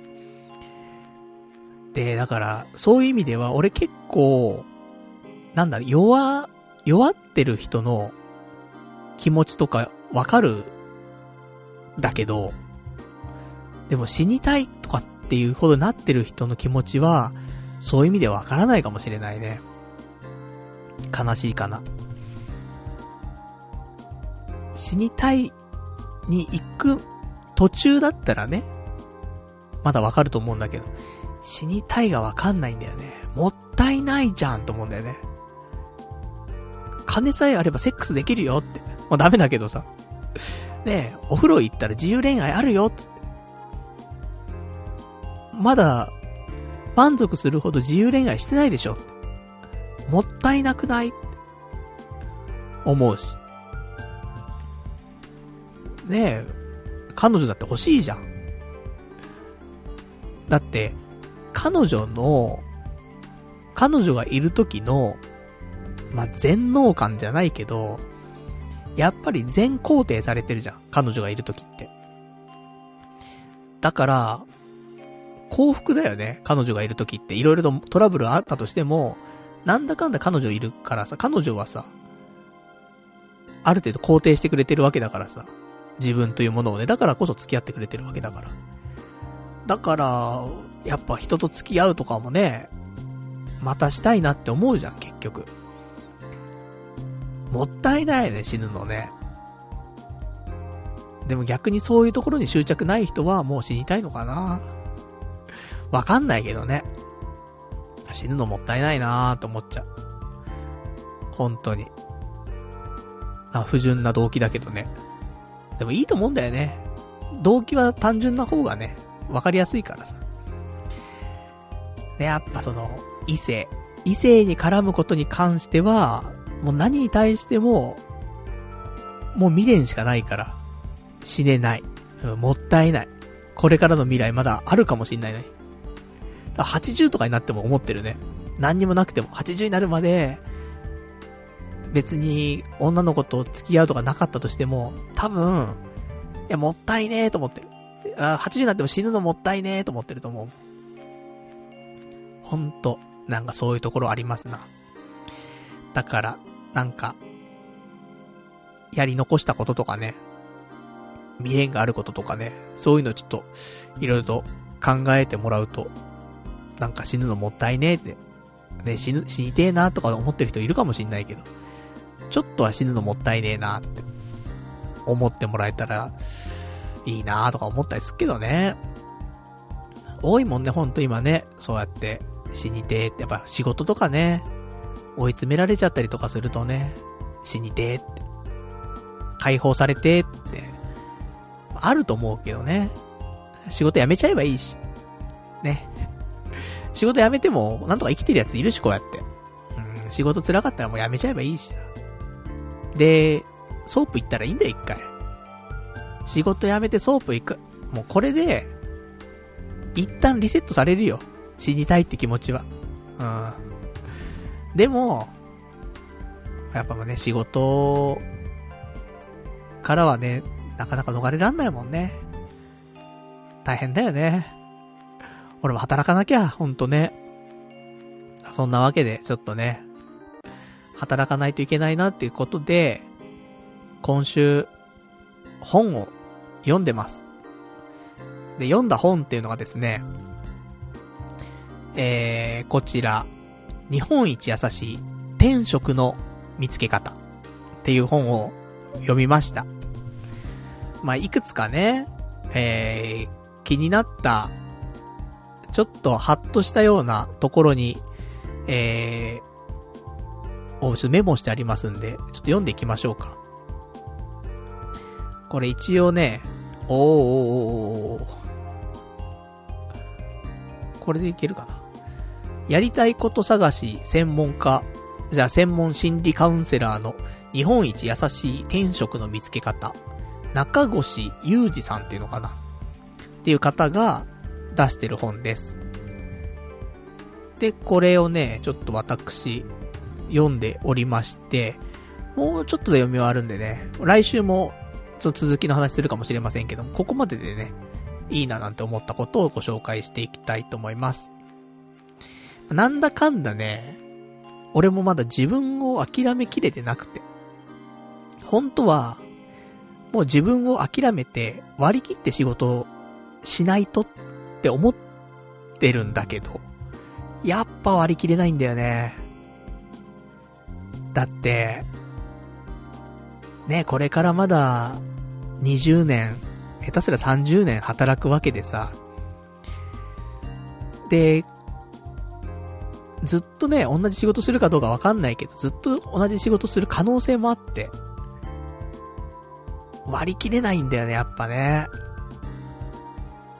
うん。自分に合う仕事まあ、自分がね、合わせていくっていうのはもちろんあるんだけど、そうじゃなくて、ここまで、なかなか、仕事が合わない、社会が合わない、って考えるとですね、本当になんか、すべてがすべてマッチしたような仕事じゃないと、辛いよねと思って。そんなものをなかなか見つけられる人いないと思うんだけど、何かのきっかけをね、ちょっと掴みたいなと思って。で、こんな本に手を出してしまいました。で、もう一個本あったのよ。もう一個が、えー、っとね、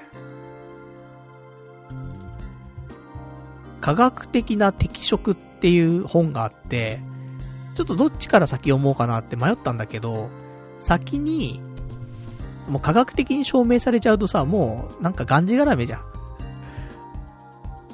もうこれ以外考えようがないってところになっちゃうと思うんで、その前に、先にこういう心理学とかの人の転職とかね、そういう話を聞いた上で、科学的な適職を読もうかなと思ってる。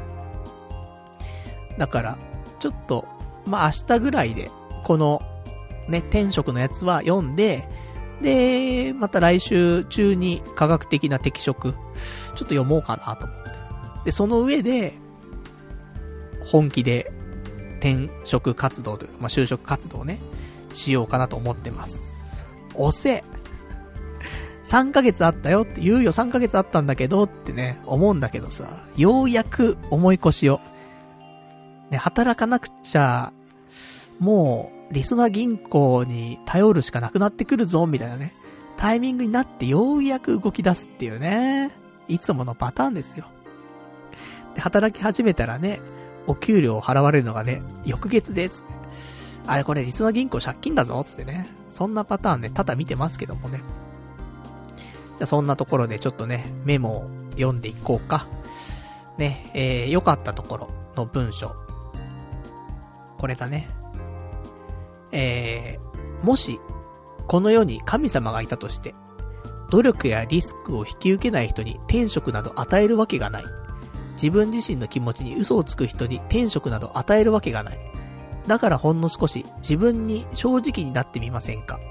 自分自身に嘘をついていないか、自分の心に確認する。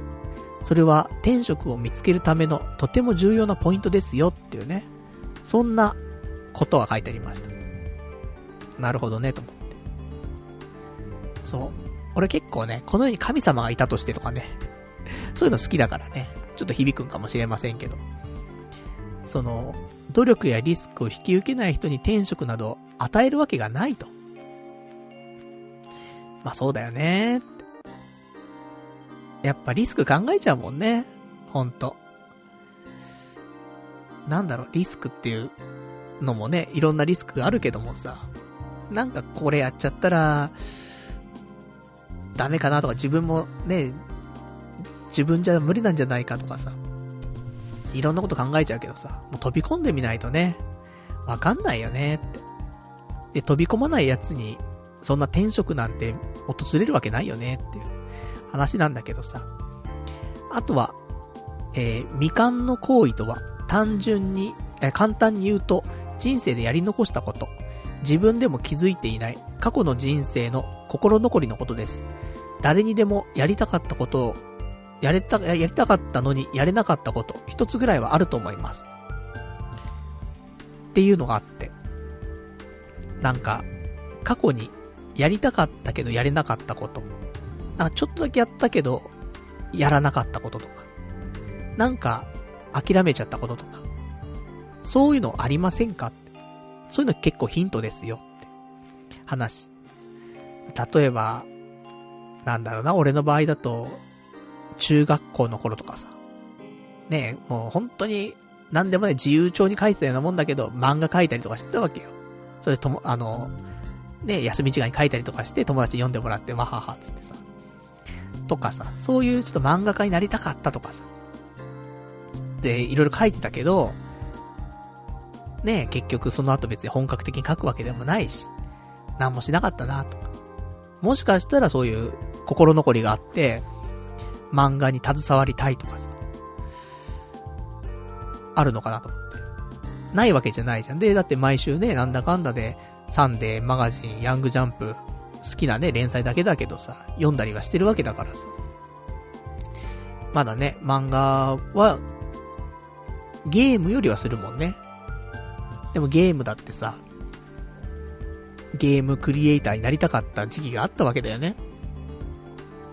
でも結局、まあ就職活動してさ、あの、まあうまくいかなかったっていうか、まあうまくいく前の段階、そこのスタートラインちょっと立てなかったところもあって。で、それでちょっと断念してね、その、なんかフリーターになっちゃったけどさ。で、その後もね、ちょっとまだ捨てきれなくてさ、デバッグの仕事したりとかね、ありましたけど。ゲーム。まだ未練あるかもしれないね。その就職活動でこういう風にやっとけばよかったのにとかってもしかしたら今だったらね、あるかもしんないけど。なかなかね、できなかったし。その辺ももしかしたら未完の行為なのかもしれないよね。なんか縛られてるかもしれない。だからそこを、やっぱり、やり残しがないようにね、動いてみないといけないのかなってちょっと思ったりとかするので、なんか、今、転、転職とか、探してる人とか、いたら、こういうのももしかしたらヒントになるかもしれないねっていう感じ。あとは、えー、書いてあるので、とりあえず、オリジン型になったつもりで、ほんの少し動いてみませんか？自分で考えて、自分で決めて、自分から動くこと。普段の行動がそうなれば、自然と本当にやりたいことは見つかりますよっていうね。そんなことが書いてありました。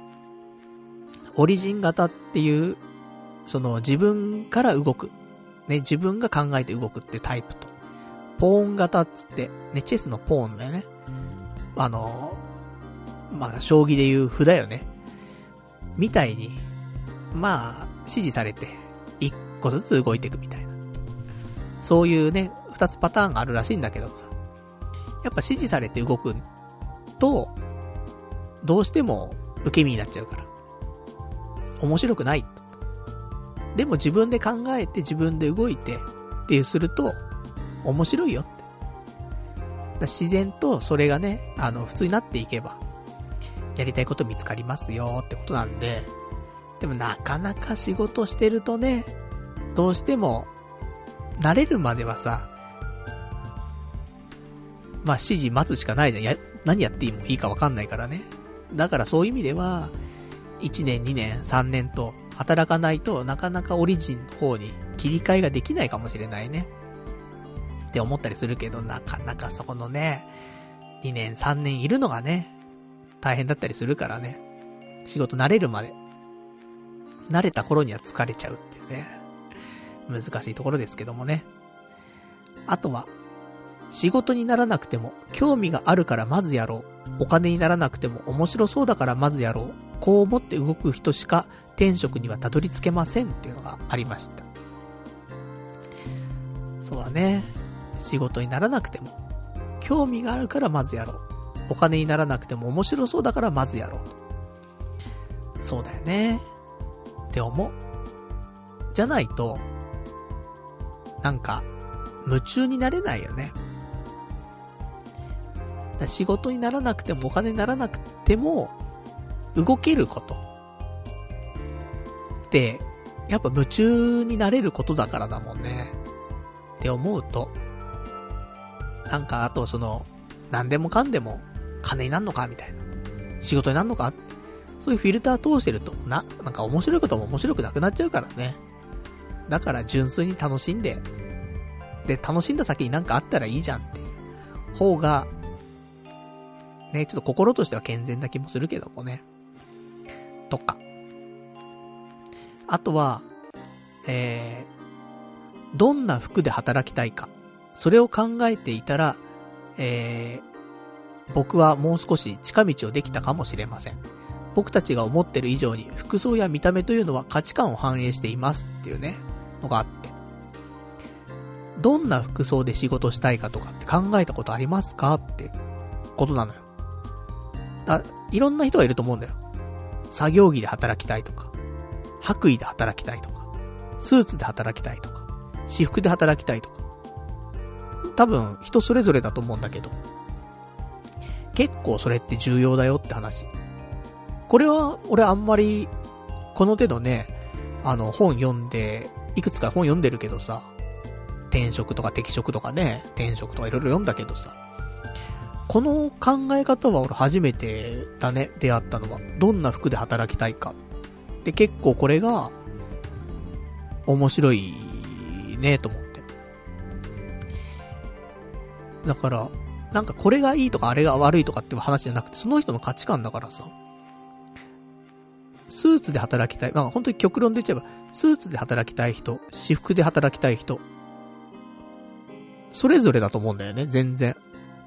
で、両方の価値観あるし、スーツでビシッと決めてね、働きたいっていう人もね、もちろんいれば、自分の好きな服でね、あのー、なんか、気楽に働きたいとか、いろいろあると思うんだけど。だからそういう風に言われると、俺はどんなのがいいかなと思って、でも一時は俺スーツで働きたいなって思った時期はあったのよ。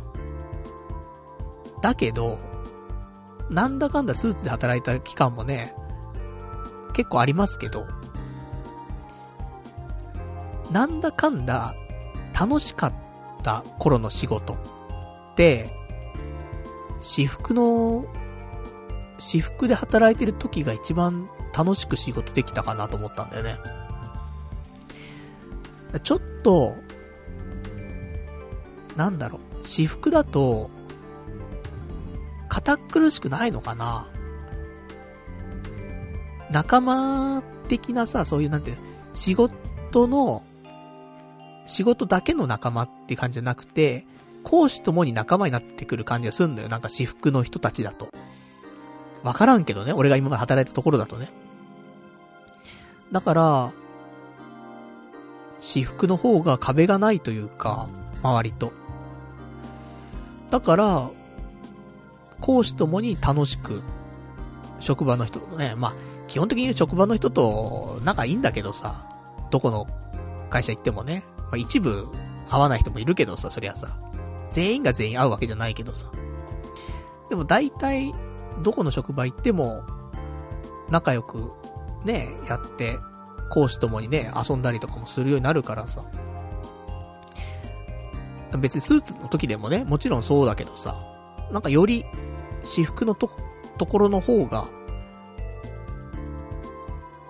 なんか仕事しながらでも少し雑談できるというか、そんな環境があった気がするね。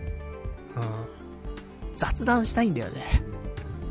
このラジオでもね、おなじみ、ね、雑談、2時間雑談野郎だからさ、雑談したいんで多分。仕事中に。それはもうプライベートでしろよって話なんだけど。でもその辺が、なんかしやすい。うん。雑談したいんじゃない？俺、仕事中に。とかね。だから雑談しやすい職場。ねえよ、みたいな。接客業じゃもう無理だよね。とか、わかんないけど、そういう風に、ちょっと、もしかしたらヒントかもしれないよね、そういうのもね。そんなのなんかメリハリなくてダメだよって言う人もいると思うけど。もしかしてそういう人はスーツでしっかり働きたい人じゃないみたいな。逆にね。仕事は仕事、プライベートはプライベート、職場の人とは遊びませんみたいな。言う人ももちろんいるだろうしね。ちょっとわからんけど。まあね、仲良く行きたいよねっていうのがあるのかもしれないよね。だから、仲間が大事。なのかな結構。って思ったりする。普通にね、仕事終わった後にね、飯行ったりとかさ、楽しいじゃん。職場の人と行くの。面白いし。だからね、なんか、そういう仲間が集まってるところ。価値観がね、合うわけだよね。服装で、多少。とか、そういうところから仕事を選ぶのも一つだよっていうこと。そんなことちょっと喋ってるとなんか、少し固まってくるね、話もね。で、あとはね、例えば、手に職があった方がいいと思ってシステムエンジニアになったのですが、お昼休みも職場がシーンとしていて誰も喋りません。それがすごく居心地が悪いんですよ。接客のバイトをしていた時は、お昼休みのおしゃべりが楽しかったの、た、楽し、え、楽しみだったのに、実はこういう相談は昔からとても多いです。実際には、決して拒絶されてるわけではなく、コミュニケーションのタイプがあまりにも違うだけなのですっていうね、のがあったりとかして。だからなんか、エンジニア系だと、結構黙々と仕事したりとか、あんまり周りの人とコミュニケーション取らないとか、そういう風なことを聞いたりするときあるけどね、実際わかんないけどさ。そうすると、こういうちょっとコミュニケーション取りたがってる人には向いてないとか。でもコミュニケーション取りたく、あんま取らない方が気が楽だなっていう人にはこういう職場向いてるとか、あるから、なんかそれぞれだよねっていうのはちょっとあるけどさ。だから、俺はコミュニケーション取りたい派なんだよね、多分、職場の人とね。うん、な気はする。かといって全員と全員ね、やってると大変だけど、でも、結果、あみんなコミュニケーション取りてタイプなのかもしれないな。職場の人とかね、大人数で飲み行ったりとかするときあるじゃない。全体で。面白いもんね。まあ、結局みんな仲良かったから、みんな仲いい人たちと飲み行ったらそれは面白いんだけどさ。そんなの、私服で働いてる時はそんな感じだったから、やっぱ、うん、環境良かったんだろうね。辛い仕事でもなんとかやっていけたもんね。とか。あと、たとえ同じ分野に関わっても、働き方の方向性が違います。例えば、飲食店として考えてみると、小さなバーや小料理屋さんなど、ちょっとした会話をお客さんと楽しめる仕事がいいんです。人懐っこい、社交的なタイプはそうなります。逆に、一人で黙々し、職人タイプの人なら、とことんこだわったカレー店を、とことんこだわったラーメン店を、となるわけです。昔で言うと、頑固親父の美味しいラーメン店でしょうっていうね、あって。だからなんか飲食店って言うとさ、接客みたいな感じするじゃない？すごいサービス業みたいな感じするけど。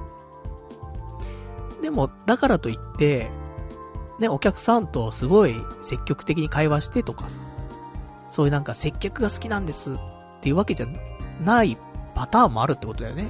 飲食店ね。よりいいものを、あの、お客さんに提供したいよ。いう職人タイプの人でも飲食店っていう場合があるから、だから、なんだろうね。飲食店イコール接客みたいな。そういうわけではないよね。まあ、調理とかってあるわけだからね。で、接客だってね、別に、ラーメン店でね、接客、調理する人も接客するわけだからさ、あれなんだけどさ。でもそんなね、スタンスはいろいろあるわけだからっていうことだったりとか。あとは、別に人間そのものが嫌いなわけではない。すごく親しい友達と2、3人で遊ぶのはとても楽しい。でも飲み会やコンパになると急に苦手になっちゃう。え、僕みたいなカウンセラーや文章を書くような仕事、ウェブデザイナーやアート関係な人なんかもこういうタイプが多いです。あとは医療、医療や教育、福祉関係も少しこういう傾向があるかもしれませんっていうね。で、えー、あと意外とこのタイプはフリーランスや個人事業主も多いです。こういうタイプの人もやっぱりこだわりが強いです。自分が納得いく形で納得いく仕事をしたい。そんな気持ちが強い。そうなると、組織で立ち回るようなことは苦手で当然なのでしょうね。えー、狭く深く人間と関わっていきたい。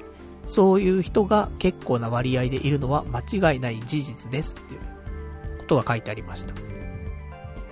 だから、俺は親しい人だったらいくらでも多くなっていいんだけど、知らん人ね、初対面。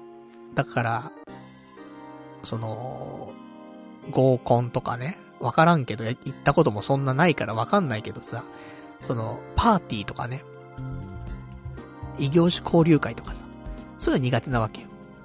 全然楽しくないし、うん、萎縮しちゃうし。だからそういう意味では、こういうタイプなのかなって、親しい友人たちとね、だったら別にね、あの、人が増えてもね、結構楽しくいけるから。そうすると、ウェブデザイナーやアート関係、ね、文章を書くような仕事、医療、教育、福祉、フリーランス、個人事業主、とかね、どれができんじゃいっていうね、ありましたけど。昔ね、俺ウェブデザイナーアシスタントみたいなやってましたけどもね、センスがねっていうね。まあ、センスがなくてもできるんだけどさ、ウェブデザイナーアシスタントぐらいだったらね。でもこの土地でアシスタントって話でもないからね。でもまあ、こっから本気でやってきますよって言ったら、ウェブデザイナー、かな。難しいね、その辺もね。ちょっとわかりませんけどもね。アート関係。絵描くか昔ね、漫画描いてたわけだし、漫画つっても何でもないけどさ。4コマぐらいの感じだけどさ。あと、ね、美術の時間とかで、飯野健二さんの絵描いたりとかね、してましたけどもね。アート。アートはないな。うん。で、医療、教育。教育ね。うん。教育考えるときがね、多々ありますけど。医療も教育もね、責任がすごいからね。あと私服じゃないしね。私服かな教育。ウェブデザイナーは私服っぽいよね。アートも私服。うん。そうだね、フリーランスも個人事業主も私服だもんね、大体ね。そういう意味ではなんか、近いかもしんないななんて思ったりとか。あとは、自分がどんなところに住みたいかが大きなヒントになるケース。自分がどんな場所で行きたいか、場所と仕事内容、自分はどちらが優先か、っていうのが書いてあった。だから、なんか、東京がいいのか、地方がいいのかとか。あとは家の中がいいのか、勤めで、ちゃんと会社に行くのがいいのかとか。あそういうのもヒントになるって。どういう働き方どういう場所で働くどこで生きていくこういうのちょっとヒントになりますよと。だから、やっぱ海沿いに住みたいとか、海沿いで生きていきたい。ね、釣りとかしたり、マリンスポーツしたりとか。そういう人はさ、もう、海の近くで働きゃいいのよ。海の近くで生きて、で、さらに会う仕事をすればいいし。だから俺の場合は沖縄。あったかいからって理由でね。沖縄に行って、フリーランスで、ウェブデザイナーを私服ですればいいんじゃない？意外と。でも仲間が少なそうだよね。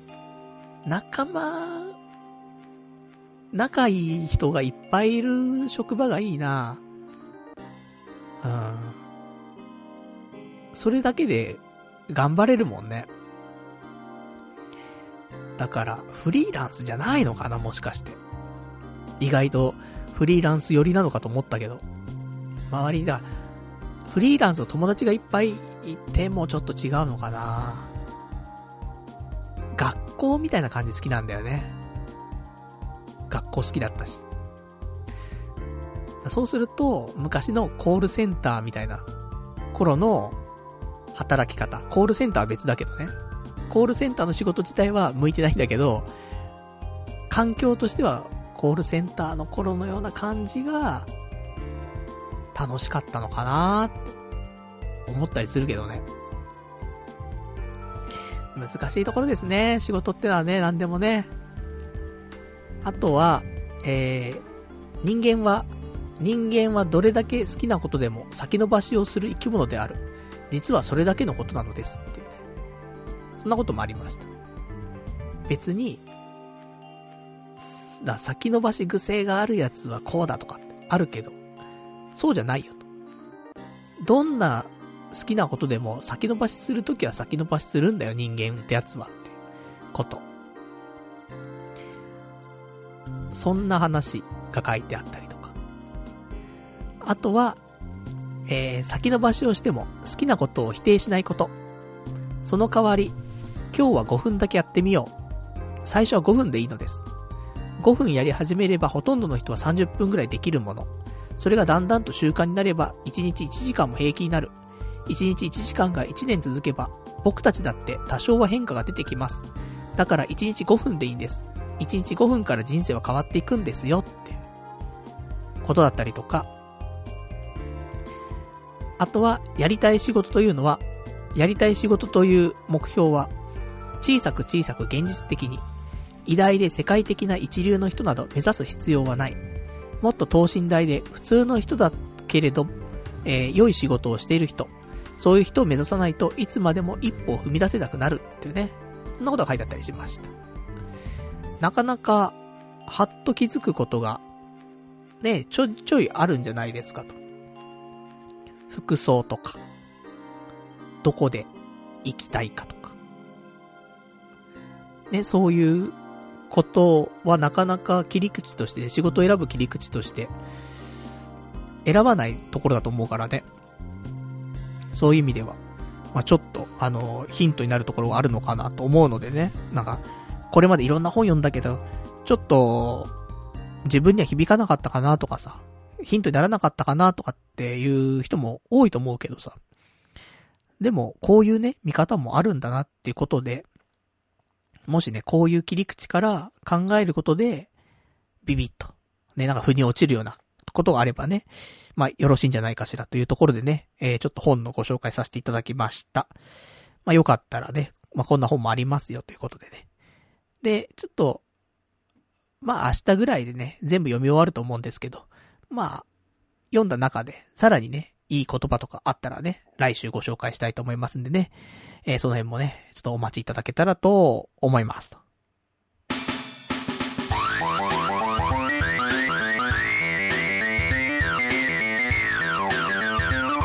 童貞ネットアットネトラジ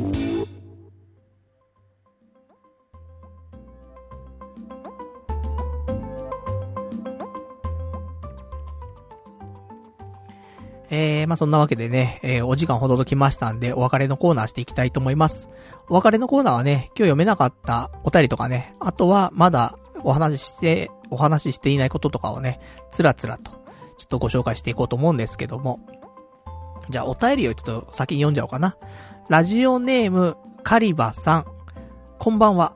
この前、赤坂でご一緒させていただいたものです。沖縄旅行楽しめましたか？えー、コンビニに寄ったら、ヤンマガでゴリラーマンがやっていて、10年以上ぶり、10年以上ぶりに購入しました。パルさんはゴリラーマン読んでましたか？ゴリラーマンも40歳になっていて、時の流れを感じながらも相変わらず面白い作品でした。2週限定の読み切りみたいなので、来週も買おうと思います。えー、これ先週もいただいたんですけどね。えー、今日は沖縄スペシャルだと思いますが、全然違う話ですいません。えー、あと、私、え、実は私は早寝のためもう寝ますので、ポッドキャストで旅の話を聞けるのを楽しみにしています。というね、お便りいただきました。ありがとうございます。ね、あの、沖縄ね、あの、赤坂でね、この間あの、一緒にね、食事させていただいたね、リスナーの方なんですけども。沖縄旅行ね、まあ楽しめましたね。先週の放送、3時間だったからね。3時間丸々沖縄トークだったからさ。結構なボリュームありましたけどもね。まあ、喋りたいことはね、大体喋れたかなと思うんでね。ちょっと、あの、沖縄気分ね、楽しんでいただけたらと思いますけどもね。で、あと、ゴリラーマン。ヤンマガでね、えー、また連載が、ちょっと始まったということなんですけど。ゴリラーマン、読んでなかったんだよ、俺。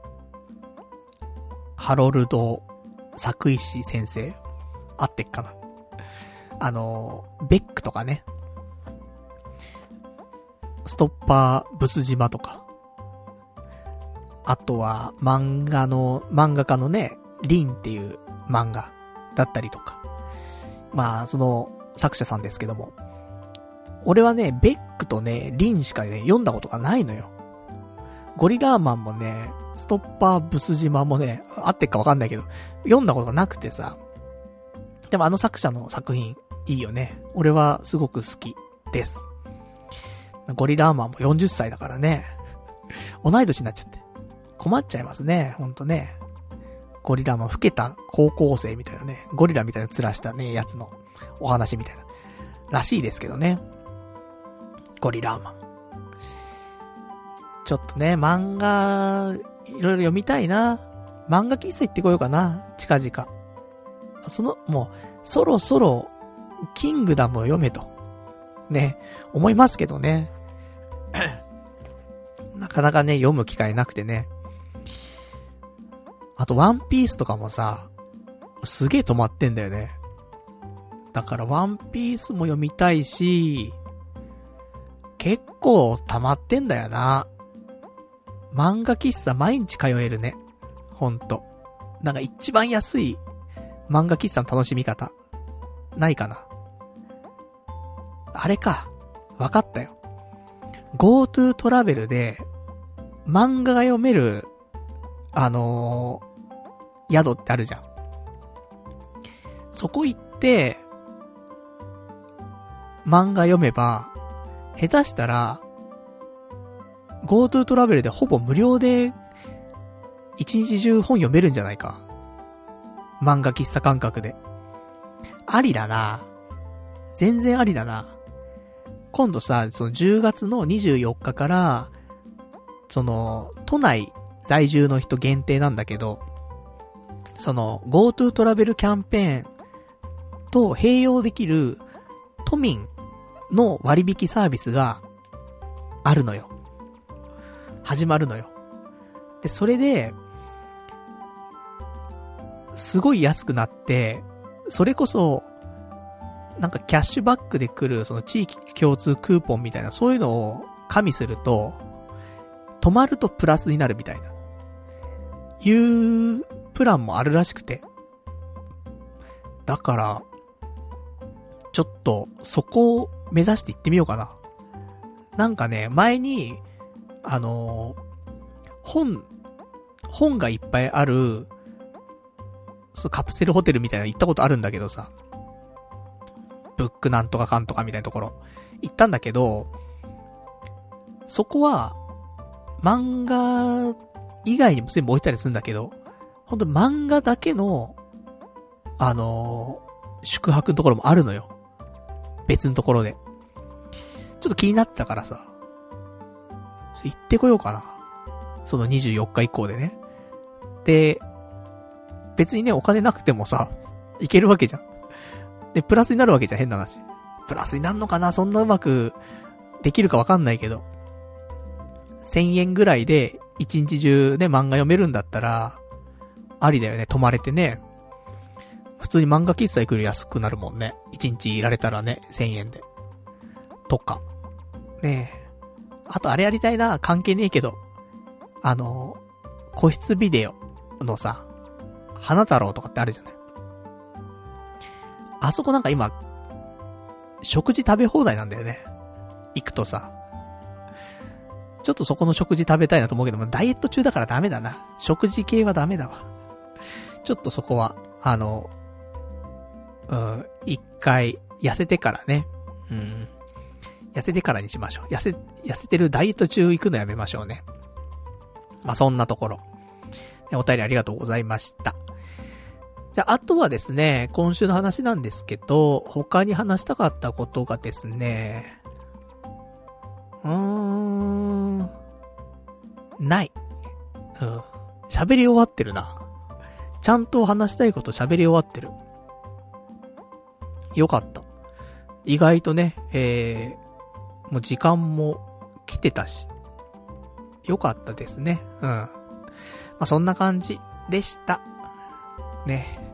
今週そんな感じですね。まあ、来週、なんか最近寒くなってきたから外出るのもさ、もう嫌なのよね。ほんと。暑、暑い分にはいいんだけどさ、寒いとほんと外出たくなくて。で、そんな中雨降ったりとかもするでしょう。もうね、ほんとね、家出る気力をね、削ってくるけども。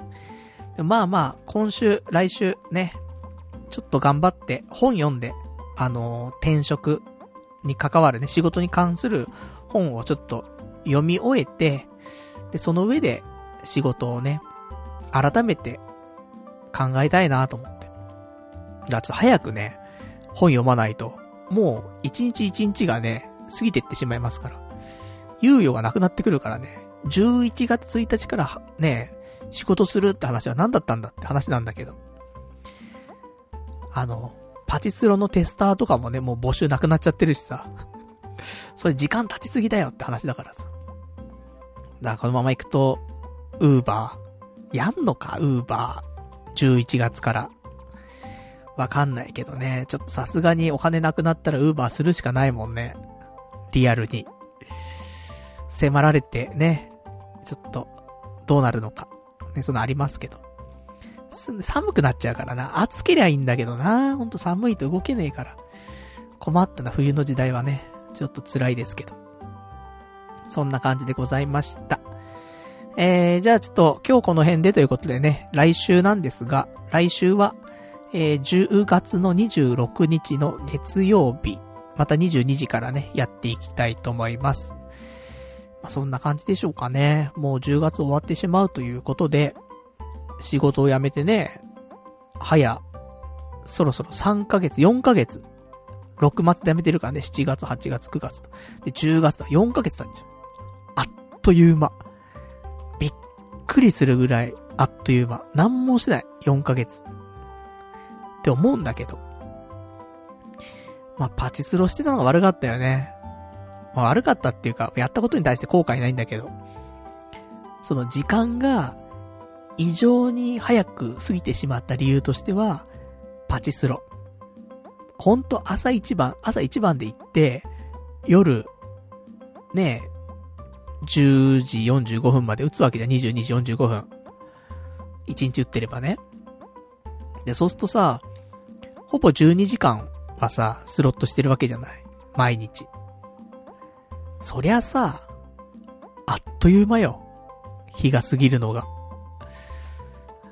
だからね、やっぱ、もうちょっとこうやって本読んだりとかね、うん、どっか泊まりに行ったりとか、なんか生配信したりとか、ゲームしたりとか、漫画読んだりとか、そういうことをね、やっぱするこ、する方が時間を長く感じるよね。って思うんで、ちょっとスロットは、一旦、あのー、お休みしたいと思います。また、またね、なんか、すぐにギャンブルしちゃうかもしんないけど、一旦お休み、うん、と思ってます。で、これもいいのはさ、その、もう俺スロット行くときはさ、絶対神社行ってからじゃないとスロット行かないっていう風になったから。ね、体にもう覚え込ませたから。だから、フラッと行くっていうことはもう多分なくなったんだよね、スロット。絶対神社とセットだから。だから、ほんと駅前とかにあんのよ、スロット屋さん。だからなんか例えばお弁当を買いに行った時に、買いに行くついでにちょっとスロット屋さん見て、とか、売って、とか。そのあったけど昔は。もうないよ。あじゃあ明治神宮こっから行くの？みたいな。うん、行かないと思って。行かないから打たないみたいな。じゃあ帰るみたいな。できるからね。多分トイレ借りてもね、打たないんじゃない？まあ、時にはあるかもしんないよ。なんか友達と打とうぜなんて時。でも、友達と打つ時も、神社行ってからにしようぜってなると思うわ。うん。そういうのちょっと今あるんで、つって。神社行ってからにしてもらっていいですか？みたいな。なる気がするんで。だから、新年、一発目、あのー、お正月ね、スロットを朝から並ぶなんていうことありますけど、神社行っちゃうかもね。今回はちょっと神社行ってから並びましょう、つって。それまで仕事をね、見つけないといけないですけどもね。やばいやばい、本当に。あの、働いている状態でね、お正月迎えたい。と思います。じゃないとね、やっぱ実家帰りづらいよね。無理があるよね、実家に帰るね。無職ですっよ。え、何ヶ月みたいな。いやちょっと6ヶ月ぐらい無職です。お金どうしてんのリソナ銀行みたいな。それダメっしょみたいなね、話ありますからね。そうならないようにね、ちょっと仕事をして、借金がない状態でね、実家帰りたいと思いますんで。まあ、それをちょっと向けてね、頑張って、ね、就職活動していきたいと思います。